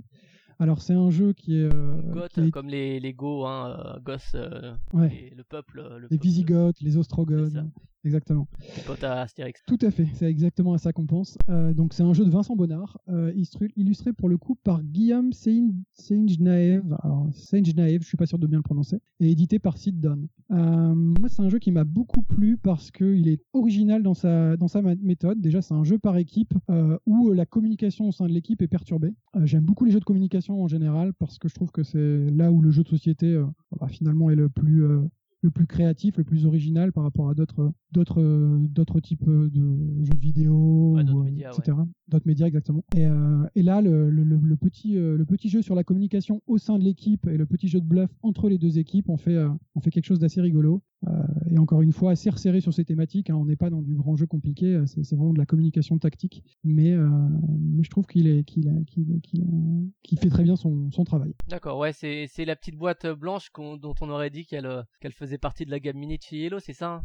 Exactement. C'est vrai hein. que dans les codes graphiques, on est très très proche de, de la gamme mini. D'accord, ouais, effectivement, c'est un jeu qui est un peu passé sous le radar quand il est sorti. D'une boîte d'édition qui a sorti des, des, bons jeux quand même depuis, euh, je me rappelle de Viracocha et de Rockwell qui sont des jeux plus plus costauds. C'est vrai qu'on, c'est une petite boîte dont on parle pas forcément beaucoup alors qu'ils ont quand même sorti quelques quelques bons jeux. Oui, et le prochain, je me souviens plus comment il s'appelle, mais je sais qu'il le propose en PNP et je l'ai téléchargé pour l'imprimer. Je vais bientôt le tester parce qu'effectivement, ils ont des choix éditoriaux euh, vraiment intéressants. Ok, on va passer au troisième dans le podium là, la médaille de bronze Alors moi j'ai mis Notelan. Alors c'est peut-être pas très original, c'est un jeu qui a beaucoup beaucoup buzzé euh, en cette fin d'année euh, depuis Essen, on va dire. Qu'on ne peut plus trouver. Qu'on peut plus trouver nulle part. Heureusement j'ai autour de moi quelqu'un qui a eu la bonne idée de l'acheter assez vite. Euh, je le trouve aussi très original. quelque part il y a, y a, y a des, des, des, choses que je retrouve dans les jeux que j'ai précédemment cités. C'est c'est un peu c'est beaucoup basé sur la communication. Là aussi la communication au sein de l'équipe des, des, humains et puis toute la partie bluff avec le avec la créature, avec la planète. Ouais, c'est un, euh, jeu asymétrique, c'est ça, où il y a un joueur qui est contre les autres, il me semble. Exactement, exactement. Un joueur incarne une planète, euh, une entité extraterrestre, mi-planète, mi-créature, qui va tenter de d'ingérer, on va dire, les, les, les, pauvres joueurs perdus à sa surface. Donc tout se déroule euh, au vu et au su, enfin les, les, joueurs parlent au vu et au su de la, de la créature et tentent, et tentent de déjouer ses plans et d'atteindre des lieux sans que la créature ne s'en doute. Donc il y a tout un jeu de bluff qui s'installe entre, entre les deux parties. Et là encore, c'est très efficace. Pour moi, c'est vraiment un coup de cœur, un coup de cœur de l'année dès qu'il sera redisponible, je pense que pour le coup là, je, je le prendrai, euh, je l'achèterai pour, pour, euh, pour pouvoir y jouer encore encore plus régulièrement. Et donc ça, Not Alone, c'est un jeu qui est édité par le par le GAG, c'est ça, par les Good, euh, Good Attitude Games. Exactement, par les et c'est un jeu de de Guilain Masson et qui est illustré par Sébastien Kevo. Très bien, ok. Donc ça, c'était un peu la médaille de bronze. C'est vrai que c'est un jeu qui a fait beaucoup parler aussi parce que justement, il manquait de disponibilité alors que tout le monde en, a, en faisait des bons retours. C'est vrai que moi, j'ai pas eu l'occasion pour le coup de l'essayer et que du coup, tout ça m'intriguait beaucoup. Donc je pense que quand il sera à nouveau disponible, c'est aussi un jeu sur lequel je me je me repencherai. On va attaquer un peu le, top du top avec la médaille d'argent et le numéro 2. Alors je vais, je vais surprendre tout le monde, mais je vais faire plaisir à Cyrus de, de Proxy Jeux avec Maudite Momie. Maudite Momie ou Flamme Rouge? Maudite Momie. Euh, Flamme Rouge, j'ai pas eu l'occasion de le tester. Euh, Maudite Momie, euh, alors effectivement, encore une fois, c'est un tout petit jeu. On va, je, j'aime aussi beaucoup les gros gros jeux de gestion, mais j'ai souvent l'occasion d'y jouer qu'une fois, des fois deux, et c'est pas suffisant pour pour se faire un avis définitif. Ça donne surtout envie d'y rejouer. Maudite Momie, par contre, les jeux de cette de cet acabit, on peut enchaîner les parties, on peut le on peut le faire tester à plein de gens très facilement. C'est un jeu qui là pendant les, les, fêtes de Noël a eu un succès fou dans la famille avec avec des gens qui sont pas très joueurs, qui en ont qui en ont redemandé et redemandé euh, jusqu'à l'écœurement presque. Mais euh, c'est un, petit jeu très malin, euh, très simple, très gentil. Je trouve que c'est un jeu qui qui qui, qui, qui, qui, est une belle une belle édition avec un, beau projet de son auteur et éditeur Christian Lemay du Scorpion du Scorpion masqué pardon. C'est un jeu qui est pas du tout réservé aux enfants comme comme certains chroniqueurs ont bien voulu le dire parce que parce que simplement il est très facile à jouer. Il se il se joue dans des parties très rapides et encore une fois c'est un jeu je sais pas, foncièrement gentil. Euh, il y a des, des petits, on, se fait des petits, des petites crasses, mais tout, tout est fait en très bonne, très bonne ambiance, euh, euh, avec, avec une illustration, une édition au top. C'est mon top 2 pour l'année. Et du coup, ouais, Maudite Momie, je sais plus si moi je l'ai mis dans mon top, mais c'est vrai que c'est un petit jeu de stop ou encore, hein, ça fait partie de ces petits jeux de stop ou encore, ou est-ce que je prends des risques pour continuer à explorer, ou bien est-ce que je sécurise? C'est des sensations qu'on retrouve dans certains jeux et c'est vrai que celui-là fonctionne assez bien dans une petite boîte. Euh, je sais que moi j'en ai fait pas mal de parties. Alors il y a des certains joueurs avec qui ça prend pas parce que la mécanique de stop ou encore prend parfois pas avec certains joueurs parce qu'ils comprennent pas l'intérêt de prendre des risques. Ça va être peut-être dans la gestion et dans l'optimisation alors que c'est un jeu effectivement plus d'ambiance où il faut rigoler quoi autour de. Exactement. Et c'est vrai que c'est vrai qu'avec des joueurs non non spécialistes, ils vont peut-être avoir au début sur les premières parties des attitudes un petit peu euh, un petit peu trop sages et ne pas accuser les autres et ne, se, se, se, se prémunir soi-même de toute accusation en, jouant très très très très, euh, safe. Mais bien vite, le, je trouve le, le, jeu, le jeu est compris, assimilé, et, les gens se, se, font des petites attaques, se, regardent dans le blanc des yeux pour savoir si l'autre a, a, plus de monstres que de que de que comment s'appelle les amulettes, ouais. Que les amulettes, etc. Et, très très vite, l'ambiance s'installe. D'accord. Et alors le, le, top du top, le top 1, quel est ton, ton jeu de l'année, celui pour lequel tu serais prêt à te donner peut-être pas quand même, mais euh, celui qui m'a vraiment convaincu cette année, mais ça va pas du tout être une surprise non plus, c'est Codenames, tout simplement. Moi, c'est un jeu que j'ai trouvé d'une euh, simplicité, enfin c'est un jeu qui est déjà universel en fait. Il peut s'adresser à tout le monde, on peut le jouer de manière manière très très euh, stratégique ou en tout cas très intellectuel, on va dire, euh, en cherchant vraiment les bons coups, en trouvant des, moyens de communication avec euh, au sein de son équipe, en jouant sur plein de niveaux de langage, sur des niveaux de, complicité euh, très divers, où on peut jouer de manière très simple, sans se mettre la pression, avec des gens qui sont peut-être un peu moins, un peu moins dans le dans, le stratégique. Je, suis ébahi par la simplicité du mécanisme et par le fait que même si on a vu des jeux qui ressemblent, on pense on pense à des choses comme Pyramide, etc. là, en très peu de moyens, il est il est rendu, euh, est rendu accessible, très simple à jouer. Donc euh, vraiment, c'est pour moi c'est un, vrai coup de cœur et, euh, je trouve que je, trouve vraiment que c'est un, très beau un très beau travail d'édition et de enfin pas d'édition pardon de, création de jeu parce que le, jeu est très simple, mais justement il y a tous ces niveaux possibles de, jeu. Alors c'est pas vraiment un party game si on, le prend au sens propre, c'est pas vraiment un party game parce qu'il peut être un peu compliqué les premières parties peuvent être un peu compliquées pour des gens qui n'ont pas l'habitude, celui qui est maître espion, celui qui essaie de faire deviner aux autres ses, mots peut se voir mettre un peu la pression puisqu'il est le seul à réfléchir que les autres attendent, un peu le, résultat de ses réflexions. Parfois, bah, on n'a pas le choix, pas de chance ou pas d'idée et on, va, on va simplement essayer de faire deviner une seule carte et on se sent un peu pris, pris en défaut.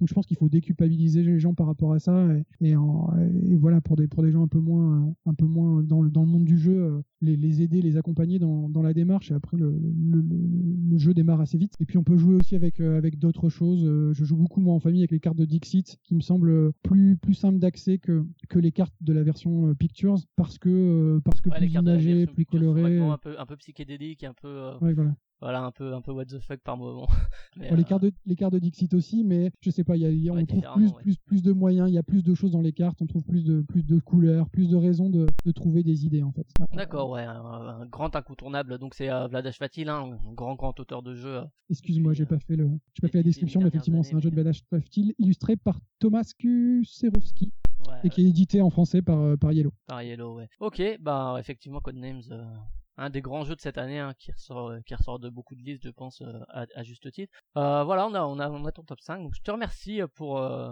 pour pour ce top. Et puis je vais te souhaiter une bonne année 2017 bonne année à toi. Et, et merci pour l'invitation. bah écoute merci à toi. Et puis à plus. Salut. Salut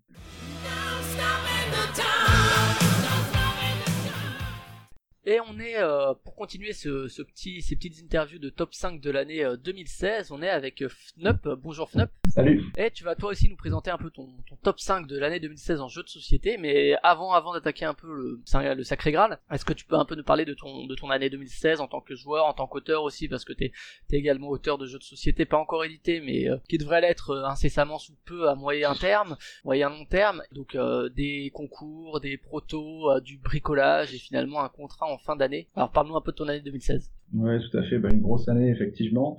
Euh, déjà d'un point de vue découverte, parce que depuis le début de l'année, je participe à des soirées jeux euh, hebdo sur Paris. Euh, c'est une première pour moi. Du coup, je découvre beaucoup, beaucoup de nouvelles choses et c'est assez agréable. Donc, pas mal de découvertes, dont certaines dont on va parler aujourd'hui.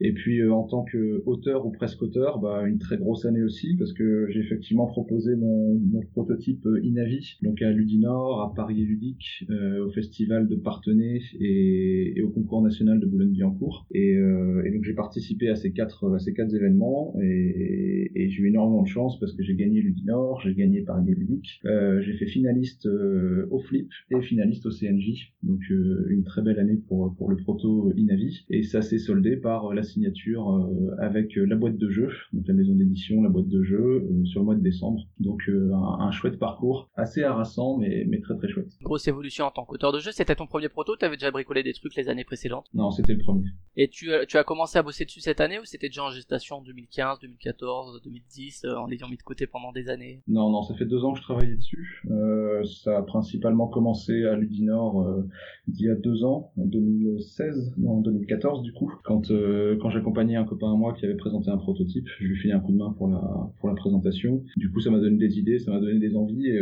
et en quittant Ludinor, bah, j'ai mis les premières idées sur papier et puis et puis s'en est suivi effectivement deux ans de travail acharné. Ça, c'est pour que les auditeurs se rendent compte qu'il y a du travail chez l'éditeur de développement, mais déjà avant que ça arrive chez un éditeur, il y a beaucoup de travail personnel de la part de l'auteur, beaucoup de réglages, etc. et de, prises de tête. Ok, donc euh, beaucoup de présence sur les événements ludiques, notamment pour euh, pour Inavi et puis euh, pour les concours, mais également pour pour le, reste aussi des rencontres ludiques. Coup, avec la boîte de jeux, je sais que tu étais aussi un moment pas mal en contact avec Manu Beltrando de, de Monster Games. pas mal de rencontres, je pense aussi du fait de Inavi. Ouais, ouais, tout à fait. Ça, c'est vrai que c'est génial. C'est un monde qui est particulièrement bienveillant, je trouve. Et même quand on vient un petit peu de nulle part comme moi, sans référence ou quoi que ce soit, on rencontre assez facilement les gens, des gens très ouverts, qui sont jamais avares de conseils, donc euh, donc très chouette pour ça. Et, euh, et c'est vrai que rencontrer en face des auteurs, des éditeurs, des blogueurs, etc. C'est toujours vachement impressionnant parce que c'est c'est un univers que je connaissais, mais vraiment euh, depuis chez moi, derrière ma table de jeu, et, le fait de les, les rencontrer en face et d'échanger concrètement sur une aventure ludique, c'est vraiment génial. Ok, bon bah après cette petite, ce petit background ludique de 2016, on va passer au, au fameux top 5 avec pour commencer donc le, le cinquième. Euh... Yes, donc le numéro 5 euh, pour moi ce sera Capital Lux. Donc Capital Lux euh, qui est un jeu qui est coédité euh, par Aporta Games et par Pixie Games et distribué chez nous par Pixie Games. c'est un jeu de Elif Svensson et de Christian Amundsen Ostby, n'est-ce pas? Petit jeu de cartes assez court, assez sympathique et quand même relativement stratégique. Donc je sais pas si tu as pu déjà le, le tester. Écoute, je crois que c'est un, collègue à toi. Euh, c'est euh, Ben Ofix qui me l'a qui me l'a fait tester il y a très peu euh, lors de son passage en Alsace. Ben voilà, effectivement. Très bien. Ben voilà, donc pourquoi dans le top 5 bah, Clairement, parce que je trouve la mécanique assez rafraîchissante. ce côté se rapprocher le plus possible de la de la limite sans la dépasser. Parce que pour expliquer un petit peu concrètement, on a on a une capitale en fait avec quatre quartiers de couleurs et on a chacun devant soi des villes et on va incarner des notables qui vont développer développer ces villes.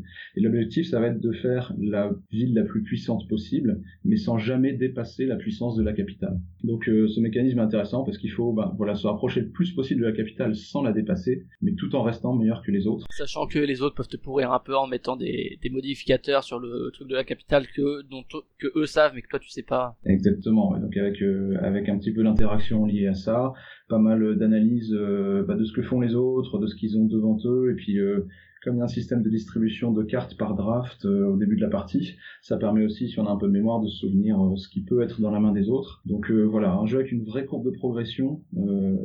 à titre personnel, j'étais complètement largué à la première partie parce que voilà, le temps de comprendre comment les mécanismes se posent, la partie était déjà finie. mais comme c'est assez rapide, bah, c'est très agréable de pouvoir en enchaîner plusieurs. Puis t'ajoutes à ça un design assez sympa, très simple, mais avec un parti pris graphique très très fort. alors le nom de l'illustrateur, je peux le tenter, euh, c'est Kwanchai Moria. Ouais, c'est des illustrations assez tronches nous en en discutant. Pareil ça très, très vaguement, parce que c'est quand même pas le même style, mais à, des choix que a pu faire Paul Games au niveau de l'auberge sanglante, même si c'est encore une fois assez différent euh, au niveau de l'illustration, mais c'est vrai que c'est très tranché, des, des espèces d'aplats comme ça. Euh. Ouais, tout à fait. On, sort, on sort du traditionnel, on sort de ce qu'on voit plus fréquemment en jeu de société. et donc après, je suppose que ça peut plaire ou ne pas plaire. Euh, moi personnellement, c'est quelque chose que j'aime beaucoup, euh, tout comme chez Pearl Games d'ailleurs, c'est des choix qui, qui me plaisent beaucoup. Donc, euh, donc, voilà, ça, ça rajoute aussi à la qualité du jeu. Donc en résumé, pour moi, c'est un bon filler pour initier. On va, appeler ça comme ça. C'est un petit jeu qu'on peut sortir facilement, mais plutôt avec des initiés, plutôt donc un jeu d'amateur qu'un jeu très grand public. D'accord, donc ça c'était ton cinquième. On va passer au, quatrième. Alors le quatrième, ce sera pas ultra original, je pense, mais mais c'est King Domino. Donc King Domino de sur Catala, forcément, illustré par Cyril Bouquet et c'est sorti chez Blue Orange Games. Euh, bah, ce jeu-là, c'est juste une évidence, quoi. C'est ce qui est très très énervant avec Bruno Catala. Je suis pas forcément client de tout ce qu'il fait, mais, euh, mais, une fois de plus, voilà, il prend le domino, puis il se dit euh, comment est-ce que je peux mettre une mécanique intéressante, fluide et, facile à appréhender sur la base des dominos. Et il sort King Domino. Donc, bah, très bon très bon jeu passerelle de placement en fait ce type domino avec un système de scoring assez intuitif c'est simple c'est accessible c'est coloré Il y a un matériel de qualité, ce qui gâche rien. Alors je sais qu'il y a un débat sur le fait que les tuiles sont brillantes. Bon, moi, soit brillantes. pratiqué pas mal de fois aussi. honnêtement, à moins d'avoir un gros spot chez soi, c'est ça. Plus rarement. Exactement. En tout cas, moi, ça m'a, ça m'a pas choqué jusqu'à ce que j'en entende parler. Euh, donc voilà, quelque chose de très accessible qu'on peut facilement sortir avec des, des personnes qui jouent un peu moins, des, des non initiés. Euh, donc très agréable, très rapide et, euh, et a priori assez stratégique aussi en jeu à deux. J'ai pas encore eu l'occasion de le tester à deux. On va faire dans ce cas-là des royaumes de, de 7 par 7 plutôt que des royaumes de 5 par 5. Il y a deux possibilités. On peut le faire à 5 x 5, mais du coup, comme on enlève la moitié des tuiles, on sait pas ce qu'on enlève et du coup, au niveau de, si on veut un peu calculer, c'est un peu plus aléatoire parce que du coup si on veut partir sur un truc en se disant plus tard euh, je pourrais prendre celle-ci en fait on n'est pas sûr qu'elle soit dans le paquet alors qu'en 7 x 7 on joue avec toutes les tuiles et là effectivement les scores sont bien plus élevés et c'est beaucoup plus stratégique. Exactement. Donc voilà, euh, reste à tester à deux parce que bah, justement euh, on le sort plutôt quand il y a du monde et, et, ça permet de le faire découvrir à pas mal de monde mais, mais voilà pour le numéro 4. Un Bruno Catalar, alors on m'aurait dit ça il y a quelques années, jamais j'aurais dit un Catalar dans mon top 5 mais, mais, mais si si, il est très fort. D'accord, donc ça c'était le quatrième, on va attaquer le podium avec la médaille de bronze, le, le troisième. Yes, alors la médaille de bronze va à Roll for the Galaxy. Encore une fois, un choix qui sera peut-être pas plus original. Je pense que ça doit être chez pas mal de monde, mais euh, mais voilà, Roll for the Galaxy. Pourquoi? Parce que déjà, moi, je suis un inconditionnel de, de Race for the Galaxy, euh, qui pour le coup doit être dans mon top 5 de tous les temps. Et, et j'appréhendais un petit peu l'arrivée de Roll for the Galaxy parce que voilà, euh, toucher à, à Race, c'était c'était compliqué. Donc finalement, c'est le même univers, c'est c'est le même demi-auteur puisque là, il est pas tout seul. C'est Thomas Lehman avec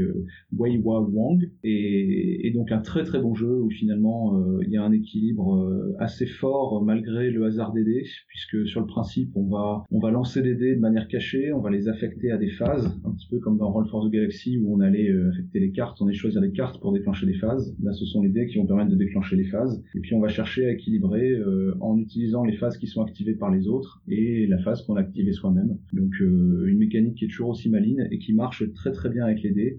On va pouvoir aller chercher ensuite bah, des, des, développements et des planètes, sur le même principe que dans Roll for the Galaxy, qui vont nous permettre de venir euh, bah, glisser un petit peu le hasard euh, et puis euh, monter en puissance sur, sur différentes stratégies en fonction des, des différentes couleurs qu'on va choisir. Jouer avec des paravents et des dés sans craindre la triche. Exactement. Alors sans craindre la triche, je pense qu'il faut quand même bien choisir ses partenaires de jeu parce qu'effectivement il y a un paravent, mais euh, mais c'est vrai qu'on s'amuse beaucoup.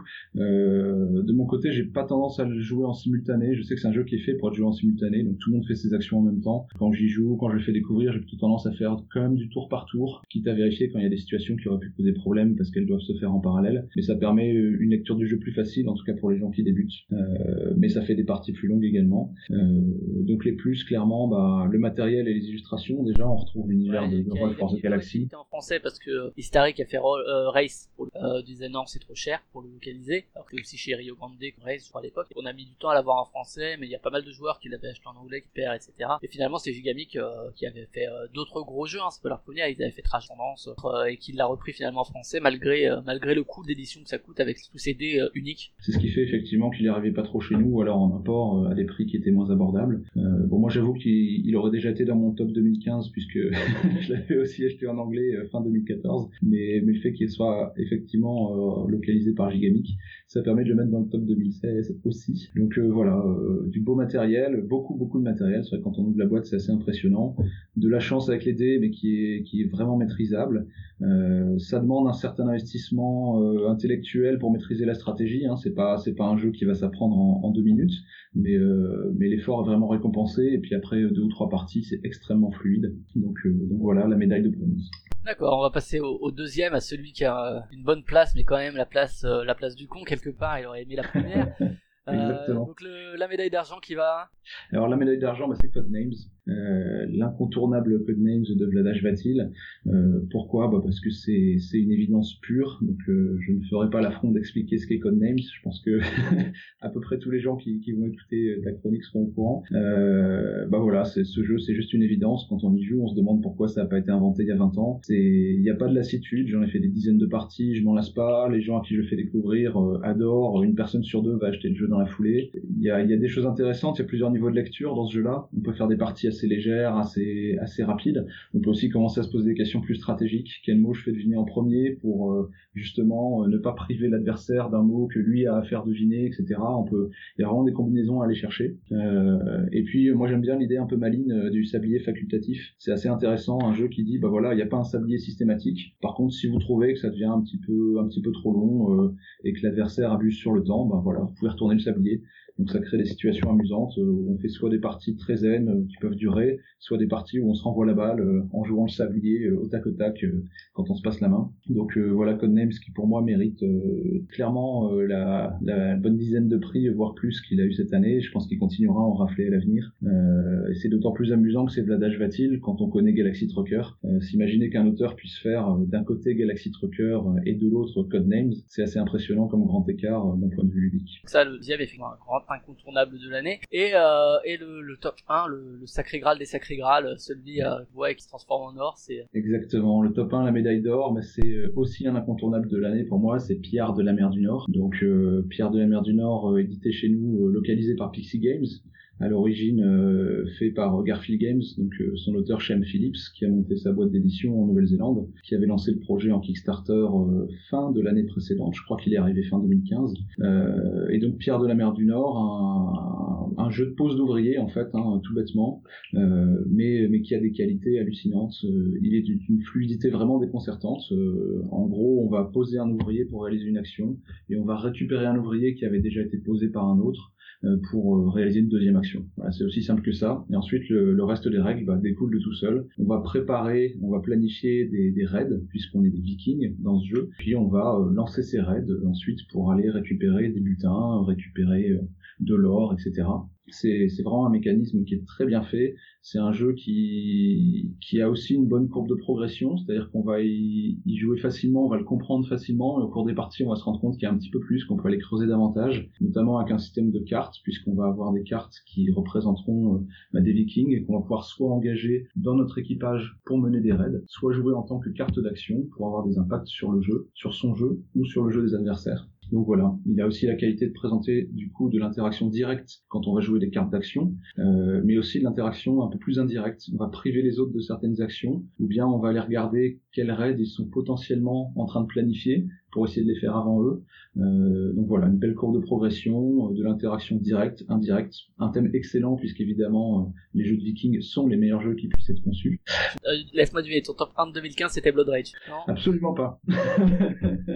absolument pas. Il faudrait que je me repenche sur euh, sur 2015 pour voir comment serait le top 5. Mais euh, non, non, j'ai un peu joué à Blood Rage. J'ai trouvé ça agréable, mais c'est pas ça fait pas partie de mes jeux préférés. Même si je te l'accorde, c'est un jeu viking, donc c'est forcément un excellent jeu. Euh, c'est une phrase que je répéterai beaucoup cette année, je pense, puisqu'Inavi est également un jeu viking. D'accord, ok. Donc le top 1, deux, deux jeux Pixie Game, hein, une de rien, c'est éditeur qui qui débute et qui déjà il y a déjà deux jeux dans ton top 5. Ouais, ouais c'est vrai que c'est assez impressionnant euh, pour, euh, pour un éditeur qui est arrivé en milieu d'année sur le marché. Euh, ils vont très vite, ils font beaucoup de choses. alors ils réussissent pas tout ce qu'ils font, mais globalement, je trouve que leur bilan est assez positif. je crois que c'est la Pinesco qui a fait un, un bilan de l'année sur, sur Trick Track récemment, qui est assez intéressant à lire. Et quand on voit le chemin qu'ils ont parcouru en si peu de temps, on dit que on va entendre parler d'eux un moment. Ouais, il y a encore de la place pour des nouveaux éditeurs, de rien. Ok, bah écoute, je te remercie pour, pour ton top 5. Je t'en prie. Je souhaite une bonne année ludique 2017 avec euh, des jeux, mais aussi euh, de la création du coup et du développement euh, à venir. J'imagine beaucoup de travail. Ouais, tout à fait. Si quand t'es un auteur et qu'après deux ans de travail, tu te dis c'est bon, là j'ai travaillé mon jeu et quand l'éditeur vient et te dit bon, maintenant on va pouvoir commencer un peu à bosser pour le rendre éditable, c'est c'est pas forcément facile, mais ça peut mettre la sueur et du sang, mais aussi beaucoup de plaisir, j'imagine. Merci encore et puis à une eh ben, prochaine. merci à toi. À bientôt. Salut.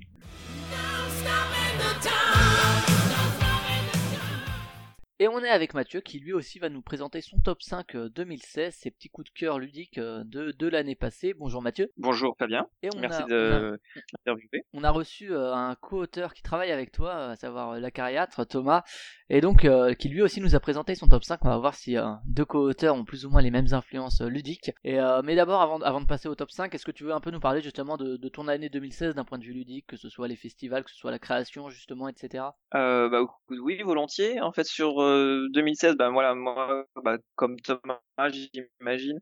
Euh, c'est vrai que l'année ludique, euh, c'est surtout euh, la création quand tu fais des protos. on passe beaucoup de temps, le temps consacré au jeu sur sur ses propres jeux, donc pas forcément beaucoup à découvrir malheureusement des nouveautés ou, ou à jouer autant qu'on voudrait. bah moi 2016, ça a été ça a été la première fois que je suis allé au festival de Cannes, donc ça c'était une grande découverte pour présenter un de mes protos à l'époque piraterie que j'ai toujours, où j'attends un ou deux éditeurs qui doivent me faire un retour dessus, et donc c'était une grosse et belle expérience. Euh, et donc ça a été aussi euh, après j'ai bossé sur un petit jeu de rapidité euh, qu'il faut que je retravaille un peu, mais que j'ai présenté à Paris et Ludique pour avoir quelques retours d'éditeurs. Et puis la rencontre avec Acariatre, c'était en milieu d'année à peu près. Et depuis depuis on a travaillé sur notre projet qui s'appelle Terre 8. Et là on va aller à Cannes pour pour le faire jouer au off, pour avoir des retours des joueurs et pour le présenter aussi à des éditeurs, avoir quelques retours. Et on sait jamais, peut-être peut-être le faire éditer. On croise les doigts. On va laisser les, les auditeurs retrouver l'anagramme de Terre 8. Euh, ouais, effectivement, il nous en avait parlé. Donc, euh, une grosse année de création. Et c'est vrai que, comme beaucoup d'auteurs, euh, que ce soit des auteurs déjà édités ou non, c'est vrai que le temps de jouer à des nouveautés se restreint à partir du moment où il faut que tu bosses ton proto et que tu le retravailles et puis que tu modifies un truc, que tu réimprimes, que tu retravailles, que tu retestes, etc c'est un peu le, lot de tout auteur de jeu, j'ai l'impression. Même si tout le monde trouve un peu de temps après pour faire autre chose, parce que forcément les gens qui testent ton proto, ils ont peut-être pas envie de faire que ça, donc ils te proposent un autre jeu qui est déjà édité. Mais c'est vrai que c'est une, des grandes euh, frustrations de l'auteur, je crois, de, ne pas pouvoir non plus jouer à toutes les nouveautés, enfin toutes les nouveautés au moins une bonne partie. Donc euh, c'est vrai que ça recoupe la vie de pas mal d'auteurs. Et donc si on devait un peu retracer quand même les, les 5 jeux euh, qui t'ont marqué cette année, en commençant par le cinquième peut-être? Oui, alors en commençant par le cinquième, moi j'ai sélectionné euh, Pierre de la mer du Nord, euh, donc euh, de, le jeu de Shem Phillips, illustré par euh, Mirailo Dimitrevski, j'espère que j'écorche pas trop son nom, et euh, édité euh, par Pixie Game en France là sur cette fin d'année 2016. Après un succès sur Kickstarter ouais. série de jeux, ouais. Donc euh, Pixie Game a, traduit celui-là en premier, euh, Les Pirates de la Mer du Nord, pour le distribuer en France, ouais. ouais. complètement. Et puis ils vont même avoir des, ils participent directement euh, au Kickstarter direct en français pour les extensions. Là, ils vont les avoir testés à Cannes, ils, ils bossent là-dessus. Et donc Pierre de la Mer du Nord, moi c'est un jeu que, voilà, que j'ai, alors il y avait le bon buzz sur, donc j'avais un a priori plutôt positif avec le succès du Kickstarter. Et, et j'ai trouvé le système de jeu extrêmement malin, le, le, le système de pose et dépose des des ouvriers. C'est vraiment un jeu de pose d'ouvriers, mais euh, où on a des ouvriers communs en fait. C'est pas chacun sa chacun sa couleur, chacun son ouvrier, et on doit les poser sur des actions et reprendre celui euh, que quelqu'un d'autre a posé avant d'une autre action. Tu fais deux actions par tour, en gros. ça dépend des ça dépend des, des, fois et tu vas euh, tu vas euh, t'équiper euh, avoir des ressources et ensuite aller piller les châteaux les ports les forteresses au fur et à mesure du jeu pour pour rapporter le plus de points grosso modo. Et donc c'est un, un, système de jeu extrêmement malin avec aussi un système de d'équipage de, que tu mets dans tes dans ton armée dans ton dracar je sais pas trop que tu recrutes d'abord puis que tu mets dans ton dracar et que tu utilises ensuite pour piller joyeusement ouais c'est ça T'as le choix de le mettre effectivement, tu as raison, dans ton dans ton dracar ou de, de défausser euh, ton viking pour faire son pouvoir directement euh, dans certains cas. Donc c'est euh, c'est plutôt bien illustré. En plus, les vikings, le plateau un petit peu plus de façon un peu plus basique, mais le, les cartes vikings sont très très sympas. Euh, ton jeu de c'est quoi une heure une une heure et demie là si on est j'ai fait une découverte. Euh, malgré le fait moi je suis pas toujours fan du côté pioche de pioche de viking et, combo qui est très sympa pour la rejouabilité mais euh, suffit qu'il y ait des adversaires autour de la table qui est tout de suite un combo très fort et c'est très dur à rattraper. C'est ce qui nous était arrivé dans la dans la partie. Euh, c'est le seul petit bémol que, que, que je mets à ce jeu. Le côté chance de la pioche de cartes et de la bonne du bon combo au bon moment par rapport à d'autres euh, mais qui fait partie du sel du jeu et qui fait que c'est rigolo aussi. Donc, euh, donc voilà, belle découverte, les pillards de la mer du Nord, donc en, numéro 5 dans mon, mon top de l'année. D'accord, et puisque effectivement on a retrouvé dans pas mal de tops, même si euh, une première, euh, enfin les, débuts d'une nouvelle maison d'édition. et du coup le quatrième? Et le quatrième, moi c'est Codenames. Codenames, bon, on le, on le présente moins, de moins en moins en tout cas, il est de plus en plus connu, hein, dans le jeu de, de Vladash Fatil édité chez Yellow. Donc, bah, Codenames pour pour toutes ses qualités, le fait qu'on peut jouer nombreux, le, le, côté communication, le côté malin du jeu, le, finalement, ça, moi ça me faisait penser aussi, je sais pas quand, quand j'étais gamin, il y avait un jeu qui passait à la télé qui était Pyramide, là qui reprenait un peu ce principe-là de faire deviner des mots et tout. Exactement, un présentateur. Et et là le, le, côté surtout aussi de ne pas faire deviner les mots des autres, donc on doit faire attention. c'est c'est un jeu qui est voilà qui, qui est très malin, qui est très efficace euh, qu'on peut sortir, je pense, assez facilement, quel que soit le niveau des, gens autour de la table, gros joueurs ou, ou joueurs plus occasionnels, voire débutants. Euh, donc pour toutes ces qualités-là, euh, Codenames, voilà quoi, sans hésitation non plus. Ouais, une relative évidence aussi de cette année. Le, on attaque la, la médaille de bronze, le, le podium, et sur la plus petite marge du podium du coup. Alors euh, sur la plus petite marge du podium, euh, je mets Capital Lux, donc euh, encore euh, édité, bah, c'est même co-édité, une co-édition euh, Pixie Games, Aporta Games, qui est un jeu de, alors je vais corcher leur nom, mais Elif Svensson et Christian Rold Amundsen Utsby, et illustré, hein. oui c'est ça, ils sont norvégiens je crois, et illustré par Kwanchai Moria. Il est, il est magnifique, mais il y a un côté, euh, alors on aime ou on n'aime pas parce que c'est des couleurs très flashy et il y a un vrai parti pris graphique, mais qui est, qui est très agréable, qui change un peu des fois des, des jeux un peu au, au graphisme passe partout, qu'on voit quand même euh, souvent ou un peu trop souvent. Donc il y a un vrai parti pris graphique euh, de, de rétro SF entre guillemets, qui est très agréable, qui attire l'œil. moi je le trouve très beau ce jeu. Le seul défaut un petit peu dans l'édition, je trouve, c'est le, il y a des disques, euh, des disques, des jetons dorés euh, qui sont censés être des disques d'or, qui sont des gros jetons ronds en bois jaune que j'aurais aimé un peu plus euh, mat, doré, peut-être en plastique, genre des, grosses pièces de, de citadelle ou, des choses comme ça. Je trouve que ça aurait été, mieux collé au thème. Mais bon, mis à part ce petit détail, il est vraiment vraiment magnifique ce jeu. C'est un petit jeu de cartes, c'est un jeu de 72 cartes qui est, qui est très très malin parce qu'il est très simple, très épuré, mais à la fois riche et est assez complexe. Euh, il est facile à expliquer, donc euh, on peut y jouer, je pense, avec des, gens, des joueurs occasionnels, mais y compris des gens un peu plus gamers vont y trouver leur compte, parce que rapidement le but c'est de mécanique de majorité, etc., qui font que c'est un peu vicieux, quoi. Ouais, tout à fait. Ça peut, ça peut devenir euh, vicieux. Faut euh, voir ce que font les autres. Euh, le, but, c'est d'avoir une, une, ville avec, en gros, chaque le maximum de, de, de, personnages de chaque couleur, avec qui représente le plus grand nombre de points dans sa ville. Mais en même temps, il faut pas dépasser la valeur de la ville centrale, qui est la capitale, d'où le nom du jeu, Capital Lux. Euh, parce que si à la fin d'une manche, on a plus de points dans sa ville, dans une couleur, que dans la ville centrale, on défausse toutes les cartes de, de la couleur de sa ville, et ce qui fait très très mal. Et donc, euh, donc c'est un jeu malin parce qu'il faut avoir euh, beaucoup de points, mais en même temps pas plus que la limite, qui peut varier parce que forcément, au cours du jeu, on peut poser ses cartes soit dans sa ville, soit au milieu.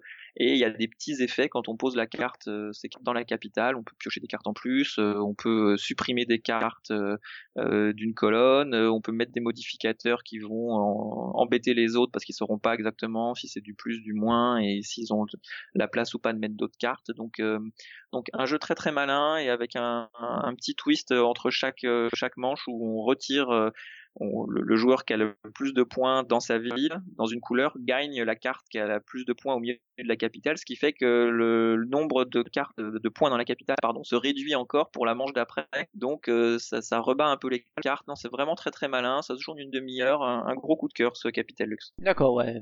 Pour intégrer le, le, podium effectivement de de ce top et la médaille d'argent alors. Et la médaille d'argent, Ouais, après deux Pixie Games, on change un peu de, on change un peu d'éditeur. On va chez Sit Down. Il y a un jeu qui est sorti, bah, Paris est ludique. Moi, je l'ai acheté à, à cette occasion-là, euh, qui est God Save the Queen. Donc, c'est un jeu de Vincent Bonnard, qui est illustré par Guillaume et qui est donc édité chez Sit Down. Euh, God Save the Queen, pareil, on est, encore dans le petit jeu. Euh, le petit jeu très malin. C'est un petit jeu où, euh, on peut y jouer. Le mieux, c'est, d'y jouer à quatre. Hein, c'est, euh, c'est fait pour. Donc, on joue à quatre, deux équipes de deux. Donc, c'est pas si souvent que ça les les, jeux où on peut jouer par équipe. Et c'est un jeu où dans une équipe il y a un roi et un, guerrier et on doit aller sauver une princesse qui est censée être cachée dans une des cartes qui est au milieu de la table.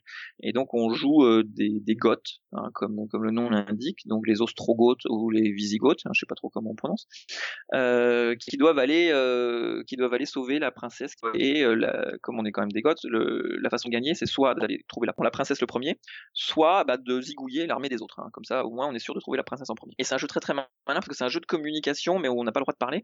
C'est un jeu où le, général, bah, le, roi, pardon, va donner un ordre assez générique et il va mettre une carte face cachée parmi celles qu'il a dans sa main. Et donc les cartes donnent des ordres, par exemple faire avancer l'infanterie, utiliser la catapulte, euh, recruter, euh, espionner, utiliser le vautour pour espionner. Et mais sauf que sur sa carte, il y a deux couleurs possibles. Dans le, dans le verso de sa carte, il y a deux couleurs, donc qui représentent par exemple soit l'infanterie, soit le vautour. Et le général, le deuxième joueur, donc doit choisir dans ses cartes à lui une carte d'ordre précis. Par exemple, avec l'infanterie, est-ce que je balance ma hache à la tête des autres ou est-ce que je fais avancer mon infanterie?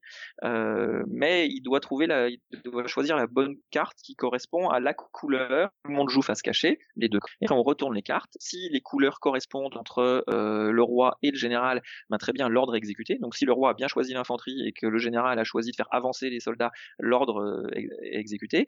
Mais si les couleurs ne correspondent pas, par exemple, si sur la carte il y avait soit la couleur de l'infanterie, le marron, soit la couleur du vautour, le bleu, et que euh, au lieu de choisir l'infanterie, le général a choisi de jouer le vautour, et eh ben l'ordre n'est pas exécuté. Et donc euh, il y a des quiproquos, il y a des choses qui sont planifiées qui n'arrivent pas comme il faut, etc., etc. C'est un petit jeu qui des parties qui durent un, quart d'heure, 20 minutes, hein, mais qui sont très rigolotes justement parce que euh, bah qu'il faut essayer de deviner ce que pense son roi et en fonction du contexte du jeu, en fonction de la façon dont on pense qu'il va faire la stratégie, puisqu'on n'a pas le droit de se parler et, on enchaîne vite deux trois parties que déjà naturellement on va échanger les rôles à la partie d'après, puis après on va mixer les équipes, hein, parce qu'avec les adversaires, euh, on va dire bah tiens si on change les équipes comment on joue? Et donc euh, donc c'est un jeu très très plaisant, très très malin et, très original. Et donc il est pour moi la deuxième marche du podium cette année. D'accord, et donc le, top 1, le, top du top et la médaille d'or. Et la médaille d'or pour moi cette année c'est Quadropolis, euh, donc qui est sorti en tout début d'année, hein, 2016, euh, à l'époque de, de, Cannes à peu près hein, l'année dernière, qui pour moi était un coup de cœur euh, dans le sens où euh, on a à la fois je trouve un jeu très accessible, facile à sortir, euh, pareil, euh, quel que soit le public. Euh, voilà, moi quand j'ai des, des copains qui sont pas des gros joueurs qui, qui viennent qui viennent à la maison, je peux rapidement sortir Quadropolis et je préfère sortir un Quadropolis plutôt qu'un Seven Wonders ou, d'autres choses. le, et cœur le cœur des règles est vraiment simple au niveau du choix des bâtiments et des il y a quelques contraintes qui qui sont assez assez vite expliquées, assez naturelles mine de rien c'est ça, c'est facile euh, la, et la mécanique en même temps et j'ai trouvé euh, très original, simple, euh, mais euh, mais le, ce qu'il faut de complexité et de subtilité pour euh, pour pour amuser tout le monde quoi en fait. Et donc donc pour moi en plus c'est des parties qui durent. Voilà on est vraiment dans le ce qui le règne un peu en ce moment du, du familial plus entre guillemets hein, du jeu qui dure 45 minutes 45 minutes à 4 mais mais pas du pas du familial plus facile entre guillemets du, du vrai familial plus avec le vrai plus du familial plus quoi. Original sympa avec un peu de profondeur. Il y a même un mode euh, expert euh, quand on quand on veut un peu euh, pousser pousser un peu ses limites et qu'on peut casser les routines aussi. On connaît hein, un peu le jeu. Donc cette évolutivité là du jeu, ouais, c'est ça, est, sympa aussi. et, et voilà. Et il est à la fois assez intuitif et en même temps de subtilités. C'est le genre de jeu où voilà, faut après faut sortir le carnet pour compter les points parce qu'il y a plein de façons de, marquer les points, mais comme dans beaucoup de jeux, voilà, c'est de l'optimisation, mais euh, avec le petit truc malin en plus qui fait que euh, qui fait qu'il est pour moi la première marche cette année de mes découvertes. D'accord, bah écoute, je te remercie de, ta participation à ce top euh, à ce top général. On va te souhaiter une bonne année 2017 d'un point de vue des jeux, et une bonne présentation de Terre 8 du coup à, à, Cannes, qui aura déjà été présenté sûrement au moment de de l'épisode, mais en espérant que, que ce soit fructueux. Oui, on espère aussi. Oh, au moins on aura des retours, c'est toujours intéressant. Hein, donc de commencer à sortir son jeu euh, avec euh, un public plus large, quelques éditeurs, euh, ça sera ça sera forcément enrichissant. Maintenant, on espère que ça sera très enrichissant. Vous sortirez millionnaire. On verra ça. Oh non, c'était pas dans le sens c'était pas dans le sens pécunier du terme parce que je pense pas forcément. non, je pense, je pense pas forcément devenir. Ah bah, si, si, on peut, tant mieux, hein, mais, mais je, je, suis assez réaliste de ce, de ce point de vue-là. Mais, non, mais c'est, bah, on, espère toujours un, un contrat d'édition, hein, on verra bien. Ok, ça marche. Bah écoute, je te remercie encore et puis à une prochaine. Ok, merci beaucoup. Salut Flavien.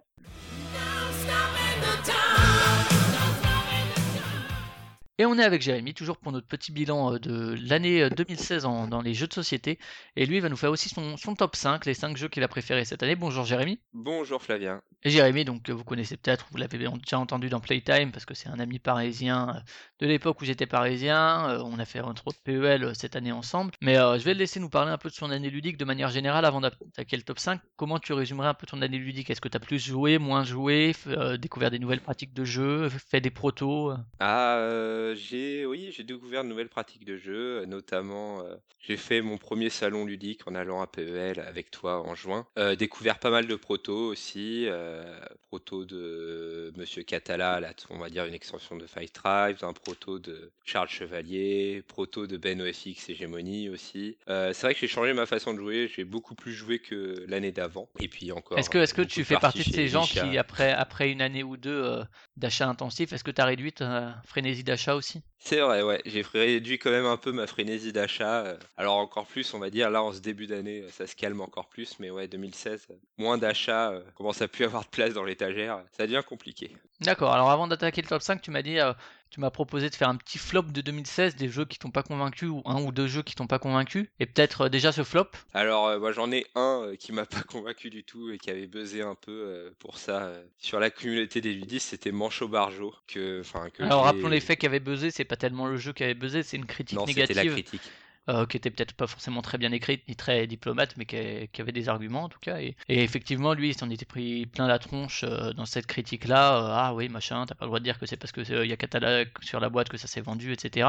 On, peut penser ce qu'on veut hein, de, la critique, mais en tout cas, effectivement, ça a fait du, bruit le fait qu'il y ait une critique aussi négative sur ce jeu. Et donc toi, de ton côté aussi, t'es pas, t'as pas été convaincu? Non, vraiment pas convaincu. Un, comment dire, un système de scoring à la fin, ou même pendant, qui était un peu que je n'ai pas compris. Alors peut-être que c'est moi, mais c'est vrai que le jeu était assez, peut-être anarchique dans son déroulement. Je sais pas comment dire, mais c'est vrai que je n'ai pas trouvé beaucoup d'intérêt à ce jeu. J'ai eu du mal, vraiment du mal avec ce jeu-là. Bon, c'est pas, c'est pas un jeu auquel j'ai joué, mais ça m'étonne que tu parles d'anarchie en parlant, sachant qu'il y a Mathieu Lanvin, certes, qui est, je crois, derrière l'idée générale, mais qu'il y a aussi Bruno Catala, qui est loin quand même de faire des jeux anarchiques. Au contraire, sont assez carrés mécanique. Euh, moi, ça m'avait. Oui, oui, je suis totalement d'accord. Un peu, un peu froid et mécanique, mais euh, enfin, j'ai encore une fois, j'ai pas joué. Mais... Ouais, je dirais alors je dirais pas plutôt anarchique, mais plutôt un peu bordélique, quoi. Mais c'est vrai que le système avait, enfin, je me rappelle plus, mais ça avait vraiment marqué sur les pingouins ou une système de différence de, comment dire, de valeur sur les cartes qui était assez difficile à comprendre parce que voilà, c'était pas, je me rappelle plus, je me rappellerai plus de l'exactitude des points, mais c'était vraiment difficile à comprendre et autour de la table, on avait eu beaucoup de mal sur cette partie. D'accord, ouais, donc à voir. Moi, comme dit, j'ai pas joué, donc je vais pas donner mon avis. ok, donc ça c'est le flop y avait d'autres jeux qui t'ont pas convaincu ou euh? Après, il y a une légère déception. C'est j'attendais, euh, j'avais testé, eu l'occasion de tester le proto de Vianebula des Space Cowboys et euh, que j'avais bien aimé quand on avait testé ensemble chez les Space Cowboys. Et c'est vrai que j'étais un peu déçu de, de Vianebula, que je m'attendais à mieux que ça et un peu déçu, pas autant par le système de, la mécanique du jeu, mais après plus par le, le, scoring qui est très, enfin, bah, la partie qu'on a eu, on a eu trois joueurs à, à égalité et le quatrième à un point de nous. Quoi. Donc c'était vraiment c'est compliqué dans le scoring de se départager entre joueurs. Ouais, alors on l'avait testé quand il s'appelait encore Stone, effectivement, c'était l'été 2015. Mais euh, bon, je trouve que mécaniquement, il y a peut-être eu quelques réglages, mais il n'avait pas changé fondamentalement. Après, ouais, c'est. Enfin, moi, je l'ai pas mis dans mon top non plus parce que c'est un jeu qui fonctionne très bien, mais il fait que fonctionner entre guillemets. L'habillage visuel n'a pas été spécial. Enfin, il a été travaillé, oui, pas voilà. mais voilà, bon, ouais, un peu, un peu un jeu entre guillemets lambda dont on parle au moment de la sortie parce que c'est les Space Cowboys et qui dans les bilans finalement de fin d'année reviennent pas forcément. Euh, du coup, après ces, ces espèces de petites déceptions, euh, peut-être des jeux que tu aurais aimé jouer et que t'as pas eu l'occasion, mais peut-être que si tu, dont tu penses que peut-être si tu y avais joué, il serait retrouvé dans le top ou pas loin. Alors, je vais en citer un, un grand jeu dont tout le monde parlait euh, l'année dernière et qui a, enfin, si je me dis pas de conneries, euh, a eu l'As d'or cette année, c'est Sight. Et qui est le grand jeu que édité par Stone Meyer Games, distribué d'abord par Warning en français, qui sera distribué par Matago et qui effectivement, bien qu'il ne soit pas disponible au moment de l'As d'or, a eu cet As d'or jeu de l'année. Oh, pas l'As d'or de l'année, l'As d'or tout à fait. Ok, donc ça, c'est effectivement un jeu dont. Mais j'y jouerai très bientôt. D'accord. Donc ça c'est un peu les, les déceptions de ne pas avoir y joué cette fois-ci. on va attaquer le top 5 euh, comme, euh, comme l'an dernier avec euh, dans l'ordre inverse avec le cinquième déjà. Alors le cinquième, alors c'est King Domino de Bruno Catala, illustré par Cyril Bouquet chez Blue Orange. Alors on va pas dire, enfin voilà, un jeu qui reprend le système des dominos mais parfaitement huilé par Monsieur Catala, euh, très, enfin, pas non plus le plus original des jeux, mais ça marche très bien et c'est très malin, un petit jeu euh, qui, enfin, qu'on a, auquel on a envie de rejouer. Euh, qui fonctionne bien de 2 à 4, ouais, assez, assez facile, assez accessible et pour autant, ça fait partie de ces jeux de, de Bruno qui sont simples et efficaces et et pour moi, un de ses plus efficaces, effectivement, de ces dernières années, qui est toujours très mécanique. mais euh, ouais, vraiment, ouais, moi aussi j'ai beaucoup aimé. Ok, donc ça c'est le cinquième, donc de Bruno. Et euh, le quatrième Alors, le quatrième, c'est un Kickstarter qui est sorti cette année. J'avais été agréablement surpris. C'est Sbire, euh, de Vincent Joanneau et, Jean Kickstarter, il n'était pas passé par Ulule au début? Ulule, Ulule, pardon. Ouais, financement participatif chez Ulule, excusez-moi. Euh, oui, donc euh, auteur, euh, enfin, ce sont Vincent Joanneau et Jean-Pierre Nicolas, illustré par Laurent Nicolas, et avec un peintre qui s'appelle Landry Munoz. Et avec une communication, moi, c'est ce qui, ça m'a pas du tout intéressé pour le coup parce que il y avait une surcommunication, je trouve, sur les réseaux sociaux, sur Facebook notamment de Sbire ou sponsorisé. Enfin, beaucoup, beaucoup de communication à ce niveau-là qui, moi, me touchait directement puisque je suis des trucs du jeu et dès qu'il y a un truc sponsorisé sur le jeu de société, ben, je me le prends dans la face. Et je trouvais ça pas, je trouvais ça un peu rentre dedans. Et moi, je sais que la communication autour du jeu, en dehors du jeu. Hein. Encore une fois, j'ai pas joué, mais m'avait pas, m'avait pas trop plu. Bah, c'est vrai aussi. Et puis même, moi, il y avait un, un truc qui m'avait rebuté, ce qui fait que je l'avais pas. Euh, pledgé, c'est aussi le côté graphique au début qui est un parti pris assez fort et euh, qui m'attirait pas du tout. Et en fait, j'ai découvert le jeu euh, comme ça dans la ludothèque où je vais de temps en temps. Et une agréable surprise avec un système de draft, enfin pas de draft, mais de pose de, de pions, de placement malin avec des cartes un peu fourbes pour faire chier les autres, mais très très malin. J'ai vraiment adoré comme jeu en tout cas. D'accord, donc c'est bien un premier du financement participatif dans ta liste. Le troisième, le podium, la médaille de bronze? Le troisième, c'est une réédition. Je n'ai pas choisi Amunre, mais j'ai choisi Tikal. Le... Des mêmes éditeurs pour le coup. Super de, Des Super Meeple, voilà, qui refont des, des jeux mais magnifiques. Ils ont fait Mexica, ils ont fait Amunre, et ils ont fait donc euh, Tikal cette année qui est et Mafioso qui arrive aussi. Est-ce que ouais mais qui est pas une réédition je crois justement qui est un peu Il me semble que si. Ah ouais, c'est possible. Non, enfin j'ai un doute peut-être. Et euh, du coup, euh, est-ce que tu avais joué déjà à la version de base de Tikal? Je n'ai pas joué à la version de base de Tikal et j'en avais entendu Est-ce que tu trouves que ça a vieilli et que c'est plus tellement adapté? Je ne pense pas bah, que tu l'as mis en troisième. Non, bah non, du coup, en fait, on m'avait dit que c'était assez vieux avec le système de 10 actions, c'est ça? Enfin, de 5 10, 10 points d'action. 10 points d'action. 10 points d'action, voilà qui permet voilà et qui euh, qui était très assez critiqué dans le côté vieux du jeu mais en fait je leur on l'a pas du tout ressenti. Et même en plus il y a la version euh, alors j'ai pas eu l'occasion d'y jouer encore la version expert euh, avec un système d'enchères pour les tuiles et non franchement on n'a pas trouvé le jeu du tout vieux ça s'est très bien enchaîné très malin dans la pose et tout franchement un, classique du genre qui pour moi n'a pas du tout vieilli et puis qui est vraiment bien servi par cette réédition de Super Meeple encore une fois qui, ont, qui a fait un énorme boulot. Euh, ouais, les, temples notamment sont vraiment magnifiques. Hein, c'est assez ahurissant. Avec leur temple en résine. Le troisième, un Spiel des Jahres, des... je sais plus c'était 99 ou 2000, mais en tout cas un vieux Spiel des Jahres. D'accord. Et le deuxième, médaille d'argent. Alors, la médaille d'argent, et d'ailleurs, euh, les deux premiers seront chez les mêmes éditeurs petit spoil. Euh, c'est Kanagawa de chez Yellow, illustré, enfin, avec euh, Charles Chevalier et Bruno Catala, illustré magnifiquement. Je pense que c'est le plus beau jeu de 2016 pour moi par Jade Moche. Franchement, une mécanique euh, très intelligente en fait. Enfin, c'est pas non plus d'une une originalité de folie, mais ça sert bien. Et puis le thème, en fait, et les estampes japonaises, moi, j'ai été bluffé par l'illustration et en fait, ça, ça nous envoie vraiment dans le jeu, quoi. D'accord, ouais, donc Kanagawa, effectivement, un, très joli jeu. Après, il y a des petits soucis, moi, d'ergonomie, je trouve, hein, qui, justement, qui, qui desservent, entre guillemets, l'esthétique du jeu. C'est-à-dire qu'on doit créer un panorama et je trouve ça chiant de glisser les cartes en dessous et après, elle bouge et du coup, moi, je passe la moitié, de mon, la moitié de ma partie à essayer d'ajuster pour que ça fasse joli parce que ça a été fait pour ça et que le derrière, euh, c'est pas, enfin, ça marche pas. Et par contre, ouais, mécaniquement, euh, on retrouve plein de choses. Comme tu as dit, c'est pas forcément d'une originalité folle. On retrouve des, des choses de chez Augustus.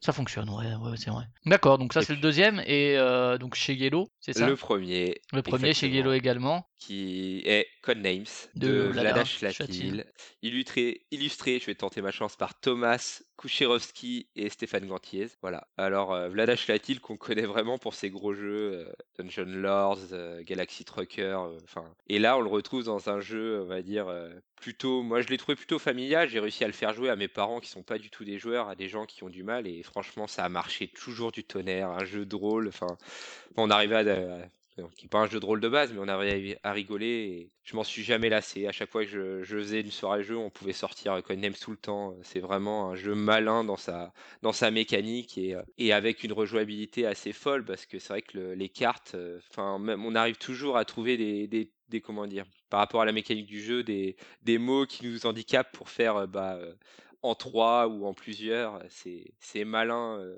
malin à souhait. Et franchement, euh, pour moi, c'est vraiment le coup de cœur, le, top jeu de 2016. D'accord, ok, effectivement, qui revient dans, pas mal de listes. Euh, ok, donc ça c'est ton top 5. Et peut-être pour finir, juste, est-ce que tu as des attentes particulières pour, pour 2017, soit des jeux, soit des envies particulières des envies particulières pour 2017, bah mon premier Kickstarter de que j'ai pledgé, Outlive, qui arrive très bientôt qui doit arriver chez moi par ailleurs. Voilà, c'est vrai en plus.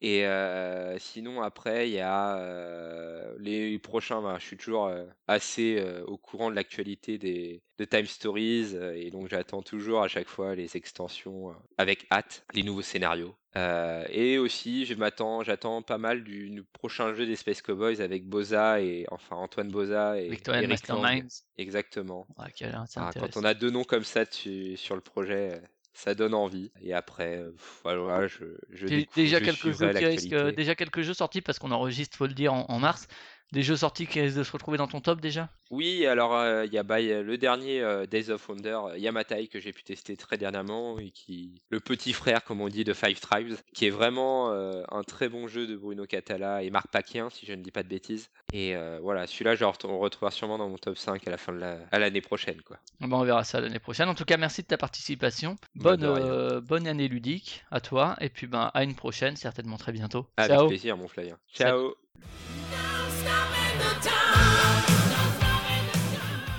Et c'est à mon tour de vous faire un peu mon petit top 10. Euh, oui, comme l'an dernier, euh, j'ai fait un top 10 alors que je demande à chacun des autres participants de faire un top 5. Je triche un peu. Euh, il faut savoir que j'ai quand même eu un peu de mal à le faire ce top 10, mine de rien, parce que j'ai certainement joué à moins de jeux que, que d'autres années. néanmoins, donc un top 10. Alors, d'abord le petit bilan de mon année ludique, une année très riche, bien sûr, avec Playtime, une année de plus. donc, ça va bientôt faire maintenant deux ans que j'anime ce, ce, podcast et j'en suis ravi si ça vous plaît. Euh, n'hésitez pas à faire des retours, hein, qu'ils soient positifs ou négatifs. Je sais qu'on a parfois des soucis de son et j'en suis navré. Hein. Je fais avec le matériel dont je dispose, c'est forcément moins bien que, que des podcasts qui ont une table de mixage et des micros à bonnettes et compagnie, vu que c'est toujours, je le répète, par Skype, pour des questions pratiques. Voilà, au niveau de Playtime, j'ai aussi rejoint l'équipe de Proxy Jeux, euh, donc un autre podcast ludique euh, que je vous invite à écouter, où là, pour le coup, on peut parfois enregistrer en présentiel, ce qui est quand même plus agréable au niveau, bien sûr, de l'ambiance et au niveau du son, euh, même si le format est relativement différent de ce que je peux faire avec Playtime, qui sont plus des interviews directement.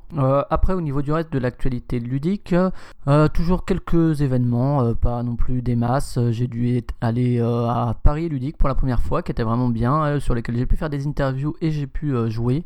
Pour une fois, j'ai réussi à faire les deux sans trop me prendre la tête. Pas de Cannes, pas des scènes. Les scènes, ça m'intéresse de moins en moins d'y aller parce que c'est vraiment le marché. Finalement, si je vais aux événements ludiques, c'est surtout pour, euh, pour discuter avec les gens. Et finalement, à Philibert, hein, comme je le rappelle, j'habite à Strasbourg et à Philibert, souvent, il y a pas mal de monde qui passe.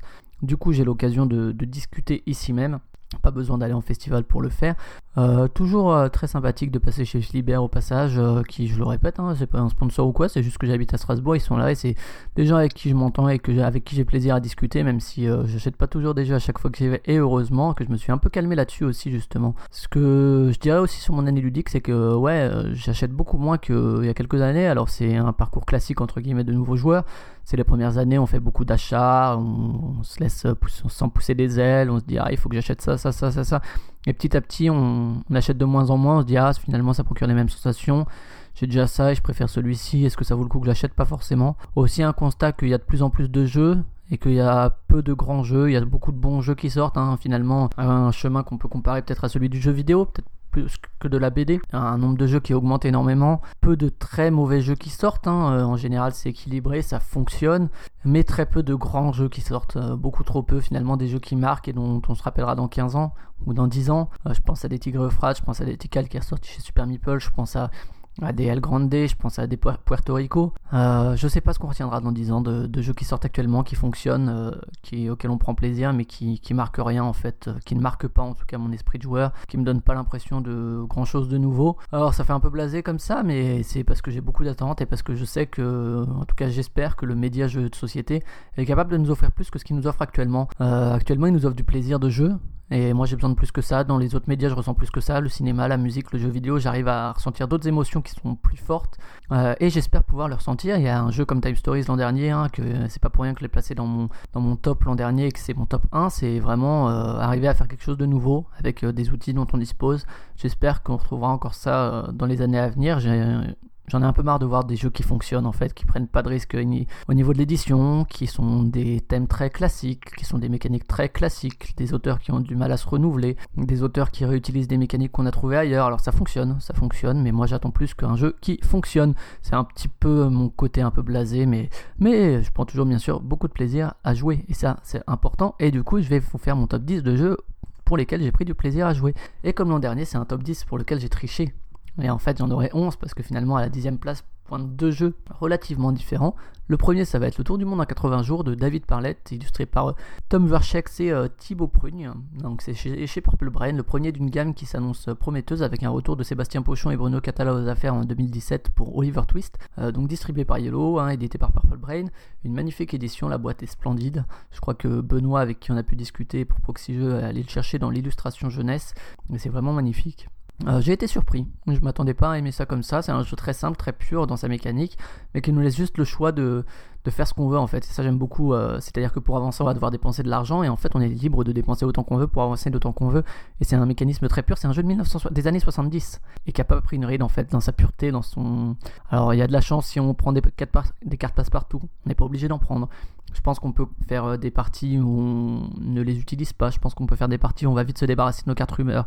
Je pense qu'on peut aussi en faire où on va les, les garder pour avancer vite et s'en débarrasser à la fin. Donc mine de rien, un jeu très simple, facile à sortir, qui se joue en plus jusqu'à 6 donc c'est agréable. Euh, qui a, c'est pas le jeu le plus complexe du monde, mais c'est un jeu qui a une profondeur satisfaisante et qui va permettre des stratégies différentes. Très bien édité, très thématique, euh, très facile à expliquer, donc euh, sur un thème qui est assez sympa. Donc voilà, une dixième place, et en dixième place ex aequo, Maudite Momie, alors un jeu de Christian Lemay, édité par le Scorpion le masqué, donc entre autres Christian Lemay.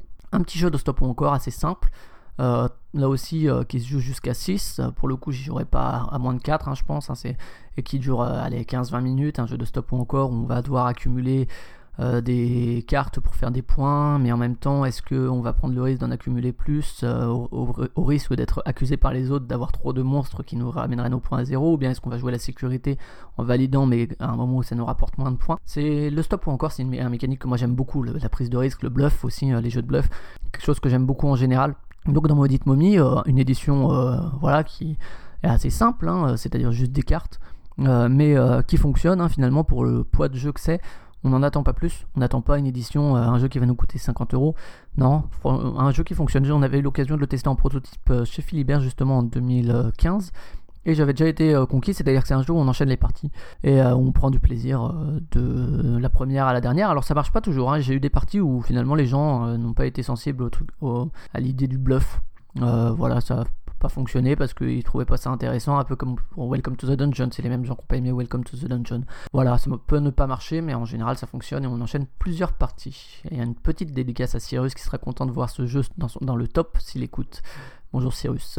Neuvième place, du coup, on arrête un peu la triche euh, à mettre deux, jeux par place et on va passer à la neuvième place avec un jeu qui est sorti en même temps qu'un autre jeu euh, dont je reparlerai plus tard. Donc là, c'est Imagine, euh, édité par Cocktail Games et Monster Games, un jeu de Shingo Fujita, Motoyuki Oki et Hiromi Oikawa, illustré magnifiquement par Shintaro Ono. Je dis magnifiquement, c'est pas de l'ironie, hein, on pourrait dire que c'est un, jeu où va encore un, de ces jeux où il va falloir deviner euh, des mots euh, à l'aide de où un joueur va devoir faire deviner des mots à un autre, euh, le concept le plus original du monde, n'est-ce pas? Mais ça rappelle un peu concept sur les bords et mais il y a un côté manipulation qui est super agréable, c'est-à-dire que il y a des iconographies, des pictogrammes, disons, faire large, qui sont représentés sur des cartes transparentes et on va pouvoir les assembler, les déplacer, etc. pour, pour essayer de faire deviner le terme qui peut être plus ou moins difficile. Ça peut aller d'un objet à un film. Et euh, là où je le préfère à concept, moi personnellement, c'est le côté manipulation qui à la fois peut rebuter certains joueurs parce que c'est plus difficile peut-être d'imaginer tout ça, surtout au début quand on connaît peu les cartes, mais qui en même temps laisse aussi plus de place peut-être à l'imagination. Le mot, le, le, le, jeu porte ce nom, imagine, c'est pas pour rien. Sachant que euh, j'ai appris que justement euh, les, cartes mots étaient ajoutées dans cette version, alors qu'à la base c'était laisser libre aux joueurs. Et ça, c'est quand même euh, quelque chose de, fort de croire aux joueurs à ce point-là pour, pour lui laisser la liberté de, choisir les mots à faire deviner. Donc voilà, un jeu euh, très agréable à manipuler qui va pouvoir rebuter certains joueurs qui vont être complètement bloqués, certes, mais qui, quand ça fonctionne, c'est excellent. Euh, j'aime beaucoup la, manipulation des cartes, j'aime beaucoup la façon dont les pictogrammes, l'abstraction permet quand même de faire passer le sens. C'est pour ça que je disais que les illustrations me plaisaient beaucoup. J'adore ce côté un peu abstrait, j'adore ce côté minimaliste. Je trouve que c'est une très bonne trouvaille de Cocktail Games, de Monster Games. Et j'espère qu'ils vont en trouver d'autres comme ça, c'est vraiment excellent. Euh, je les ai pas mis dans mon top, mais je voulais saluer également la nouvelle gamme de Cocktail Games avec Fast Food, avec Keep Cool, avec Compatibility. Trois très bons jeux, Compatibility qui est certainement le plus connu d'entre eux parce que c'est une réédition. Les deux autres valent le coup aussi dans des jeux d'association d'idées ou dans des jeux de communication un peu perturbés. Donc euh, j'espère qu'ils vont continuer à sortir des bonnes choses dans cette gamme. Euh, chapeau à Mathieu Depnou et son équipe. Voilà pour le 9 Le 8 on va rester dans du jeu à peu près au format assez léger avec un jeu, euh, encore un genre que j'aime beaucoup, un jeu de communication, hein, euh, un jeu à identité secrète, un jeu à traître, un jeu à, on va essayer de vous faire deviner des choses, mais pas trop parce que sinon ça va donner trop d'informations aux traîtres. Et c'est CS Files de Yellow, dont Simon, euh, je ne sais pas non plus s'il écoutera ce, podcast, mais il nous en avait parlé à l'époque où dans Playtime on avait encore le mensuel. Il avait présenté ça comme un Mysterium, qui est un jeu que je n'ai pas forcément apprécié plus que ça, en tout cas pas au, au même niveau que la plupart des joueurs, euh, mais avec un traître. Et là, tout de suite, moi, ça me parle beaucoup plus. C'est-à-dire que dans CS Files, on va devoir euh, faire deviner, euh, on va devoir essayer de trouver en fait l'arme du crime et la pièce à conviction désignée par le traître parmi quatre armes et quatre pièces à conviction. c'est un jeu qui ne fonctionne pas toujours. Ça va dépendre de la façon dont les cartes sont agencées. Ça va dépendre des gens autour de la table. À 4 par exemple, j'y joue très peu parce que finalement c'est assez rapidement, on en fait vite le tour. Et à 12, j'y joue pas non plus parce qu'on voit pas tout. Donc c'est un jeu où les parties vont pas toutes fonctionner. Euh, ça va dépendre de pas mal de choses. Ça va dépendre aussi de comment est-ce que le traître arrive à se défendre. Ça va dépendre des cartes que le traître choisit. Est-ce qu'il prend en compte les autres cartes qui sont autour de la table, ce qui est préférable puisque sinon on peut très vite trouver la solution. Mais quand ça fonctionne, ça fonctionne très bien. C'est euh, voilà pas non plus des grandes sensations nouvelles. Hein. Là vous allez voir que dans mon top au début j'ai râlé un peu, mais euh, la plupart vont être des sensations déjà connues, mais que j'apprécie. Et donc dans CS Files, ouais, ce côté voilà, on va devoir deviner ça. Euh, et un côté très plaisant de CS Files, c'est le rôle de, maître du jeu, euh, la façon dont on va distribuer les indices, qui peut aussi être frustrant pour, le maître du jeu selon leur tirage, mais dont on va raconter une petite histoire comme ça de ce qui s'est passé, et dont on va pouvoir orienter vers un joueur d'abord, peut-être pas forcément vers la pièce à conviction et l'arme, mais juste vers le joueur, ou bien comment est-ce qu'on s'est créé une petite histoire pour euh, raconter la scène du crime, ou bien comment on va, une fois qu'on a désigné un peu un joueur, essayer de préciser euh, l'arme du crime et la pièce à conviction à l'aide d'indices plus précis.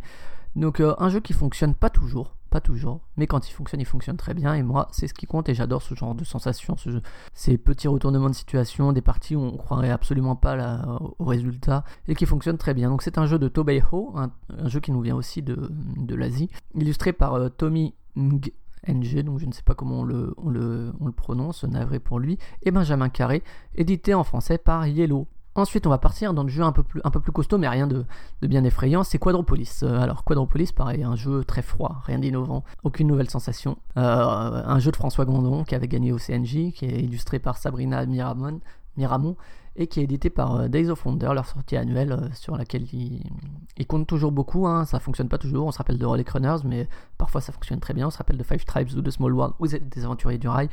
Et là, Pareil, découvert chez Philibert en prototype et grosse surprise, c'est-à-dire que rien de nouveau sous le soleil, hop, des petites contraintes, des petites frustrations, des petits choix dans le, choix des tuiles qu'on va placer dans notre quartier ou dans notre ville, selon ce que vous voulez, comment vous voulez le nommer. Et plein de petites contraintes, plein, des toutes petites contraintes, des tout petits choix à faire, mais avec beaucoup d'implications et plein de petits trucs à penser. Et pourquoi est-ce que je le mets dans mon top alors que j'ai râlé, ouais, on trouve toujours les mêmes jeux de gestion, un peu familial plus, et puis c'est un peu chiant, blablabla. Non, mais oui, c'est sûr. mais n'empêche que c'est exactement un peu comme Shakespeare l'an dernier, même si Shakespeare est peut-être un peu plus complexe, exactement le niveau de frustration qui moi me satisfait à 100%. C'est-à-dire c'est vraiment ce niveau-là que je veux, c'est-à-dire il y a une alliance parfaite entre durée de la partie, réflexion, choix, frustration et résultat. C'est ce genre de jeu, on va finir à quelques points d'écart où toutes les stratégies peuvent être valables. Voilà, c'est pas des jeux très marqués dans, les choix qu'on va faire, mais moi c'est exactement le niveau de frustration qui me convient. Euh, c'est le genre de jeu que je peux sortir facilement, qui dure moins d'une heure euh, et qui va me plaire en tant que joueur au niveau de la réflexion à apporter. Donc euh, c'est pour ça qu'il se retrouve dans ce top là, alors que finalement on pourrait se dire encore un jeu de gestion light, un peu, un peu casse-pied, qu'est-ce qu'il le met là? Mais il y arrive et c'est une très bonne surprise. J'attends maintenant de voir si Yamatai parvient également à me contenter de ce point de vue là. On va aborder le, top, le top 5 si je ne dis pas de bêtises, le top 6. 2, 3, 4, 5, 6, oui le sixième. Le sixième, euh, on attaque le, le, jeu le plus lourd de cette liste, sans doute, qui n'est pas non plus un, monster game. Hein. On est loin des Sploters ou de Le Trône de Fer ou de Diplomatie ou ce genre de choses, ou euh, des euh, Nippon par exemple. C'est Terraforming Mars qui est sorti donc en anglais en 2016, donc je me permets de le mettre dans la liste, qui sera traduit en français par Intrafin en 2017, qui se joue de 1 à 5. 1 c'est sans doute, je vais pas essayé, mais c'est sans doute une espèce de réussite ou quelque chose comme ça contre une intelligence artificielle. C'est un jeu de Jacob Friselius, illustré, Frixelius, pardon, illustré par Isaac Frixelius, donc sans doute de la même famille d'une manière ou d'une autre, édité par Frix Game, donc sans doute de la même famille d'une manière ou d'une autre. Et pourquoi est-ce que j'ai beaucoup aimé Terraforming? Mars Là aussi, on n'a pas beaucoup de nouvelles sensations, mais euh, il y a en fait, euh, moi quand on me l'a expliqué, euh, Manu de Philibert, salut si, tu écoutes ce podcast, quand on me l'a expliqué, j'ai vu tout de suite, enfin c'est le genre de jeu où quand on l'explique, on voit à peu près comment ça va se dérouler, on va voir les différentes composantes, et moi je me suis dit, oh punaise, il faut que je prenne le tram en général après les soirées Philibert, je me suis dit, oh je vais jamais avoir le temps, on est parti pour 4 heures de jeu, et finalement, moins de 2 heures après, c'était bouclé pour une première partie. Et pourtant, euh, beaucoup de choix, beaucoup de, moteurs de production. Hein. C'est un de ces jeux où il va avoir il va falloir atteindre trois conditions de fin de partie, il va falloir marquer le plus de points de victoire euh, par les actions qu'on aura menées dans la partie.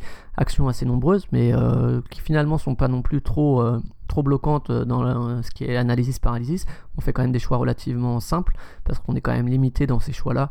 Et donc beaucoup de moteurs de production, et c'est ça qui est agréable, c'est-à-dire que dans les autres parties que je ferai, je me vois bien essayer plein de stratégies différentes, aller plutôt vers la chaleur, aller plutôt vers l'énergie, aller plutôt vers voilà, X ou X moteurs de production qui vont me permettre de jouer différemment, euh, cela euh, s'accordant avec les combos possibles avec les cartes, etc. Donc j'y vois vraiment une belle rejouabilité et c'est finalement un des jeux euh, de ce format que j'ai préféré cette année. J'ai pas joué à Great Western Tales par exemple, qui devrait me plaire aussi, mais voilà, il n'y a plus tellement de gros jeux comme ça, un peu de gestion qui sortent finalement chaque année, beaucoup moins qu'il y a 6-7 ans où les jeux de gestion, entre guillemets, à l'allemande, comme on les appelait à l'époque, comme on les appelle encore parfois, sortaient en nombre là beaucoup moins. Et finalement, quand il y en a un de temps en temps, ça fait quand même du bien de s'écharper un peu les neurones, même si encore une fois, c'est pas du Dungeon Lord, c'est pas du, du Brass. C'est un peu plus compliqué que Quadropolis, mais euh, de temps en temps, se prendre un peu la tête sur des jeux comme ça qui offrent plein de possibilités et où on se voit vraiment plein de choses et on voit un peu euh, la machine neuronale se mettre en place, c'est très agréable et c'est pour ça qu'il finit à cette place. Et je ne doute pas que je le prendrai chez Atrafin une fois qu'il sera en français, même si je l'aurais pris en anglais s'il était en anglais, mais il n'est plus disponible. Ensuite vient un autre jeu d'un auteur avec lequel j'ai parfois un peu de mal au niveau de, la répétition de certaines mécaniques, mais euh, qui est un grand auteur de, français de ces dix dernières années, c'est Bruno Catala. Euh, on peut pas nier qu'il est sorti des jeux euh, qui ont marqué l'univers ludique. Pour moi, il fait très peu de grands jeux. Il fait toujours des bons jeux. j'ai du mal à en voir un seul comme un incontournable en fait. et souvent j'ai du mal effectivement avec certaines répétitions ou en tout cas des sensations qui se répètent. C'est ça aussi qui en fait un auteur marqué. C'est-à-dire que on repère un Bruno Catala euh, Seven Wonders Duel, il a travaillé dessus, ça se sent. Et euh, c'est à la fois très bien parce que ça permet d'avoir une patte d'auteur et c'est quelque chose que moi j'apprécie dans le jeu de société de, trouver euh, un auteur qui demeure d'un jeu à l'autre et c'est quelque chose qui m'importe beaucoup. Mais en même temps, ça fait que les sensations de jeu, elles, sont souvent similaires et donc j'ai parfois un peu du mal à trouver du, génie là-dedans, même s'il y a une forme de génie chez Bruno Catala dans la façon dont il arrive à, concevoir des jeux, autant de jeux par année. Euh, c'est aussi peut-être ce qui l'empêche de sortir un grand jeu chaque année. Euh, le fait de devoir en faire plusieurs, il n'y en a pas un qui se détache. Et donc King Domino, donc illustré par Cyril Bouquet, édité par Blue Orange, une illustration assez, euh, disons, disons assez simple, simple, simpliste, mais qui sert le jeu pour son décompte de fin de partie. Et le, alors le nom de jeu le plus pourri de l'année, la, sûrement King Domino, j'ai toujours eu du mal avec ce nom et je me suis dit rien que pour ça, ça méritait pas de l'acheter. Et finalement, bien mal m'en a pris, hein, puisque je l'ai pris et j'ai fait beaucoup de parties depuis à 2 et à 4. Bruno Catala est un spécialiste des jeux à 2, donc ça fonctionne très bien à 2 sans surprise, même si je conseillerais évidemment la, variante à 7x7, parce que sinon quand on enlève des tuiles, on ne sait pas lesquelles on a enlevé, et du coup des fois on part sur une stratégie alors qu'on a enlevé les tuiles qui nous permettent d'aboutir à cette stratégie, ce qui est toujours très frustrant.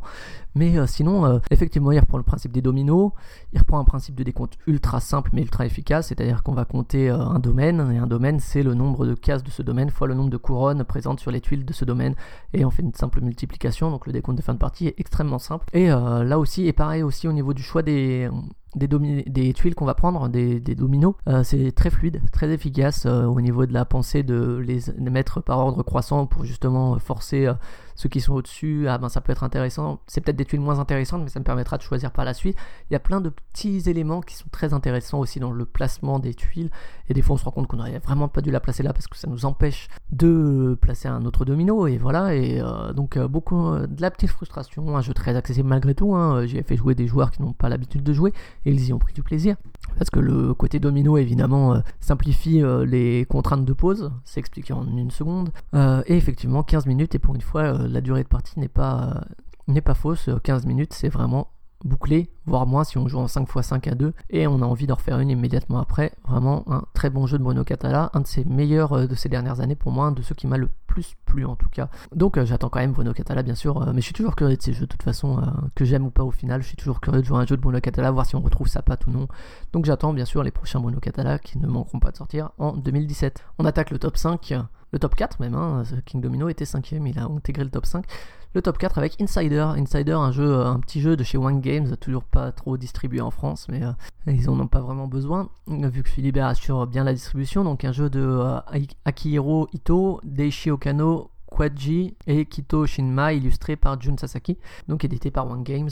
Euh, et on peut trouver via Philibert en français, avec une règle en français. on retrouve un peu ce que j'ai dit pour CS Files, c'est un jeu à identité secrète avec un espion. On va devoir trouver un thème, par exemple bande dessinée, par exemple, euh, je sais pas, montagne, par exemple, Pakistan, par exemple, Antarctique, par exemple, peu importe, des thèmes assez globaux. Euh, le maître du jeu va le connaître, l'espion va le connaître, mais le maître du jeu ne connaît pas l'espion. Et ce qui est intéressant dans ce jeu, c'est que le maître du jeu va participer aux délibérations et au vote pour désigner l'espion. Et euh, c'est un de ces jeux, évidemment, à identité secrète et à communication, où l'espion va devoir essayer d'orienter vers euh, la, réponse, parce que si on ne trouve pas le, thème, ben, l'espion a perdu aussi. Mais en même temps, il ne doit pas le faire de manière trop visible, parce que sinon, il sera désigné immédiatement comme espion, et du coup, il, sera, il sera perdant. Donc c'est tout un petit équilibre subtil, ça fonctionne super bien évidemment, hein, de 4 à 8 joueurs, 15 minutes euh, grand maximum. Et il y a un côté assez amusant, c'est que des fois on part dans des trucs et on trouve la réponse vraiment par hasard. Et du coup l'espion est bien heureux parce que on est tout de suite suspect euh, d'être allé vers ce truc alors que ça n'avait ni queue ni tête. Et finalement c'est pas nous. Et l'espion du coup dans les parties précédentes dans les parties suivantes pardon peut très bien euh, vite donner la bonne réponse faire comme si c'était par hasard, et euh, se dédouaner en se basant sur les, sur les parties précédentes. Donc un petit jeu, vraiment petit jeu, très efficace, on en a fait beaucoup de parties, ça fonctionne à chaque fois. Le rôle du maître du jeu est intéressant parce qu'on ne sait pas qui est l'espion, donc euh, il faut en même temps essayer d'identifier un peu ça. Et c'est pas facile quand on est tout le temps sollicité, on doit répondre que par oui ou par non, c'est des questions fermées. ça pourrait s'apparenter à un ni oui ni non, mais enfin un oui et non pour le coup. Et euh, vraiment, ça fonctionne extrêmement bien. Un très très bon jeu dans le genre euh, qui, je pense, euh, sera un classique. Et un, autre très très bon jeu de One Games, à côté de Fake Artist to New York, de Deep Sea Adventure, de Maskman, voilà. Et toujours un design très soigné. Alors, on attaque le, podium hein, avec la médaille de bronze, le top 3. C'est Hit the Road des Space Cowboys pour lesquels j'ai écrit une, critique sur Zone Chronicles que je vous invite à lire. Donc là, c'est un jeu de Martin Wallace, monsieur Martin Wallace, que je salue bien, bien bas, avec pas mal d'artistes, hein, notamment Miguel Coimbra, Emily Denis, Jean-Baptiste Zazola, Cyril Nouvel et Pascal Kido, édité par les Space Cowboys qui ont sorti plusieurs jeux cette année, en plus des extensions pour Time Stories, etc., que je ne caserai pas dans ce top parce que ce ne sont que des extensions, même si je suis toujours aussi admiratif du jeu de base. Et It's the Road, pourquoi est-ce que je l'ai mis là? Parce que c'est un jeu qui raconte une histoire, c'est un jeu avec beaucoup d'aléatoires, un peu de gestion, mais il faut vraiment pas le prendre comme un jeu de gestion si on veut s'amuser, parce qu'il y a de l'aléatoire en OD qui peut frustrer les joueurs, de jeux de gestion. Ça marche pas toujours, c'est-à-dire que si les joueurs mettent pas euh, de l'ambiance à la table, euh, ça pourra faire un flop tout simplement parce qu'ils vont jouer la gestion et puis ils vont pas s'amuser du tout. Mais par contre, si on le vit comme une histoire avec les lancers de dés qui sont à rebondissement parce que des fois des trucs totalement improbables qui défient les probabilités, ça raconte quelque chose. Et moi, j'aime les jeux qui racontent quelque chose. C'est quelque chose qu'on n'a pas toujours. Hein. Je parlais par exemple des jeux de Bruno Catala, j'arrive rarement à me raconter une histoire avec les jeux de Bruno Catala, alors que là, avec, avec les jeux de Martin Wallace également, hein, il faut bien le dire, sauf dans certains, mais la plupart de ces jeux sont assez cérébraux. Là, c'est un jeu euh, de Martin Wallace bien plus léger dans la veine de Hank Morpork, par exemple, et de Vianebula, même si Vianebula sorti cette année aussi, qui a raté le top de peu, euh, est sans doute moins intéressant, moins amusant, moins plein de choses, ce qui fait qu'il est pas dans ce top. Et euh, donc, Hit the Road, ouais, déjà graphiquement une des plus belles couvertures de jeu que j'ai vu euh, ces dernières années. Un parti pris graphique euh, très fort et que j'aime beaucoup. Euh, je salue la prise, la prise de risque des Space Cowboys et, le travail de Pascal Kilo également. Je crois que c'est lui qui s'est occupé de la couverture. Et donc au niveau du jeu, ouais, rien de novateur, hein, rien de bien nouveau. Quelques petites enchères pour choisir avec des ressources diverses et variées qu'on peut miser, mais qu'il va falloir qu'on conserve pour contrer les zombies et pour ne pas se faire dévorer. Mais voilà, ouais, un jeu qui fonctionne, pas avec tout le monde, pas à chaque partie mais un jeu qui raconte des histoires avec les petits arcs narratifs que j'aime également beaucoup, même si ça manque peut-être un peu, on en a finalement vite fait le tour. Et les premières parties, ça surprend et c'est très agréable. Donc, Hate the Road, je vous invite pour un avis plus large à lire la critique que j'ai fait pour Art Zone. La médaille d'argent qui va à un autre jeu Yellow hein, qui sont assez présents dans mon top. Et c'est euh, un nouveau jeu de la gamme mini hein, qui est assez haut et assez bas, qui dans l'ensemble me, me, plaît plutôt. Hein. Il y a Adventure Hunter qui est en dessous, mais euh, sinon dans l'ensemble je trouve pas vraiment. Il y a des jeux plus anecdotiques, par exemple euh, là-haut ou ce genre de jeu, ou Ramini Circus, mais dans l'ensemble je suis assez satisfait de leur gamme. Et celui-là pour moi c'est un des meilleurs de la gamme tout simplement. Un jeu donc de Yusuke Sato et illustré par Biboon, hein, donc chez Yellow, qui est un jeu aussi qui nous vient d'Asie, qui était, qui a aussi été présenté par Simon lors d'un mensuel, dans le même mensuel que, que CS Files qui s'appelait Deception in Hong Kong, je crois, euh, à l'époque, et euh, qui a été aussi repris par Yellow.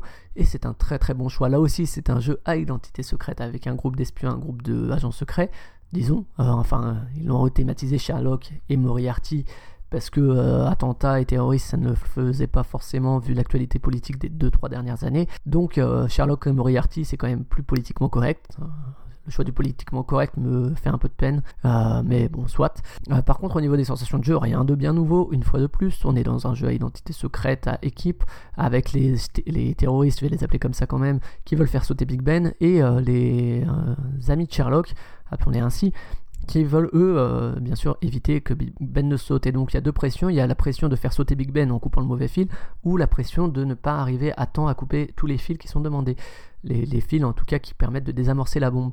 Et euh, ça fonctionne super bien, c'est-à-dire qu'on a des cartes devant nous, on sait quelle carte, mais on sait, on sait quelle carte, mais pas dans quel ordre, du coup on peut donner des informations aux autres. Le fait qu'il y ait des espions, on met toujours le petit doute, est-ce qu'il me dit la vérité, est-ce qu'il me dit pas la vérité, à quel moment se révéler, à quel moment essayer d'attirer chez soi parce qu'il n'y a que quelques manches, et ça fonctionne super bien, je veux dire, avec une bonne ambiance autour de la table, on enchaîne les parties sans aucun problème, on s'éclate, on se fait avoir, on peste, on rage, on n'est pas content, on a envie de tuer ses amis, et c'est excellent. Time Bomb, donc chez Yellow, un des meilleurs jeux à identité secrète que j'ai eu cette année, euh, qui fonctionne à chaque fois, presque. Euh, sauf si vraiment on n'est pas avec des joueurs qui aiment le bluff, etc. et qui comprennent pas l'enjeu, mais sinon ça fonctionne extrêmement bien.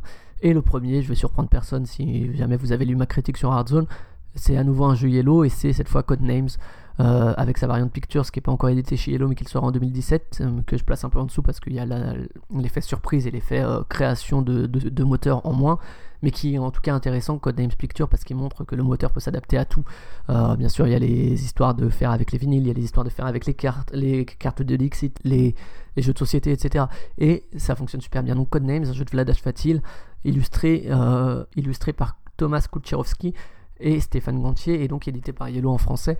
Et super bonne pioche, quoi. Je veux dire, Codems, j'ai dû en faire au moins 100, 200, 300 parties, je sais pas, je les compte pas. En fait, on, on les sort, le jeu, en général en soirée. Et si on commence à le sortir, on est parti pour faire 10, euh, 15 parties en changeant les agents, en changeant les équipes, en changeant les agents des équipes. Enfin voilà, on, enchaîne les parties sans, arrêt. On ne sait jamais lasser malgré le nombre de parties parce que euh, le concept même du jeu fait que la rejouabilité est infinie et que ça fonctionne toujours autant et que même si on se retrouve exactement avec les mêmes mots, la partie ne serait pas du tout la même. Ça dépend tellement de tant de facteurs humains et c'est ça que j'adore dans Codename, c'est que c'est l'humain qui est au centre. Ce que j'adore, c'est ce que j'adorais aussi chez Time Stories et que j'admire chez Vladash Fatil comme chez Manuel Rosoy, c'est la création d'un moteur sur lequel se greffe une infinité de subtilités. Je vais pas répéter tout ce que j'ai écrit dans la critique, hein. je vous invite à lire sur, sur Hardzone, je me suis épanché pas mal.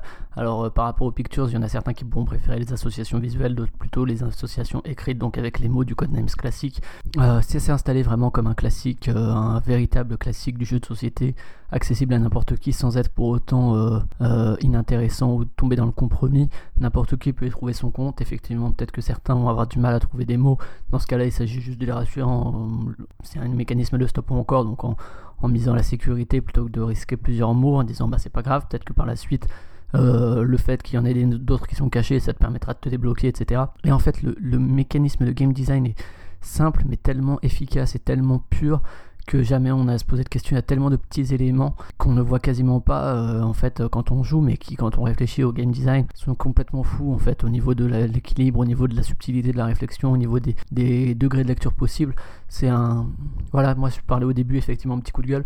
Là, c'est un jeu, alors c'est pas forcément des sensations nouvelles, c'est des associations d'idées, euh, comme on peut les trouver dans Dixit avec les images, dans Mysterium, dans, dans euh, Link, dans d'autres jeux. Mais pour moi, là, il y a du génie. Quand on sait que c'est Valadash Fatil en plus qui l'a réalisé, qui l'a créé, et qu'on sait ce qu'il a fait avant, ça rend le et que ce qu'il a fait avant sont aussi des très grands jeux, euh, peut-être pas tous, mais au moins des bons jeux avec des idées fortes ça rend Codenames encore plus fort, c'est-à-dire que c'est quelque chose de nouveau qu'elle expérimente et qui réussit euh, avec un coup de génie, qui, enfin voilà, ça, s'installe comme un classique qui pour moi, on en parle, on y jouera encore dans 10-15 ans sans aucun problème. Donc euh, voilà, je parlais effectivement, c'est peut-être pas des nouvelles sensations, mais c'est une espèce de génie qu'on trouve que très rarement dans le jeu de société malheureusement et heureusement parce que malheureusement mais heureusement en même temps puisque ça permet vraiment de les valoriser voilà je vais pas m'étendre sur euh, les différentes qualités de Codenames elles sont innombrables moi j'ai vraiment pris un plaisir fou avec ce jeu. Euh, c'est vraiment le jeu de l'année euh, sans, aucun, aucune hésitation, loin, loin, loin devant le reste. Donc euh, voilà pour mon top. Euh, j'espère que euh, vous aurez pris plaisir à écouter ces différentes euh, participations. Je remercie tous les intervenants qui ont proposé leur top. Je vous invite à commenter, hein, à, parler vous de ce, que, ce qui vous a plu cette année, ce qui vous a déçu, si vous aussi vous ressentez de certaines lassitudes, aussi au contraire vous dites, vous, vous dites que je dis n'importe quoi et qu'il y a toujours autant de qualité ludique qu'il y a 10 ans, ce qui est sûrement vrai, mais voilà, moi j'en attends plus parce que j'attends plus du média de manière générale. J'espère que vous continuerez à écouter Playtime cette année. Hein, je le dis à chaque fois, comme d'habitude, vous pouvez nous écouter sur iTunes. N'hésitez pas à mettre des petites étoiles pour le référencement auprès des, auditeurs pour toucher de nouvelles, de personnes par ce référencement. Vous pouvez aussi nous écouter sur le site d'Ardzone Chronicles, télécharger les différents épisodes. Euh, vous les écoutez en streaming, vous pouvez nous écouter sur les plateformes mobiles. Moi j'utilise par exemple Podcast Addict. Et je vous dis à l'année prochaine pour un nouveau bilan. Et puis d'ici là, euh, ben, plein d'épisodes de, de Playtime avec des interviews des acteurs ludiques. Merci à tous. Salut.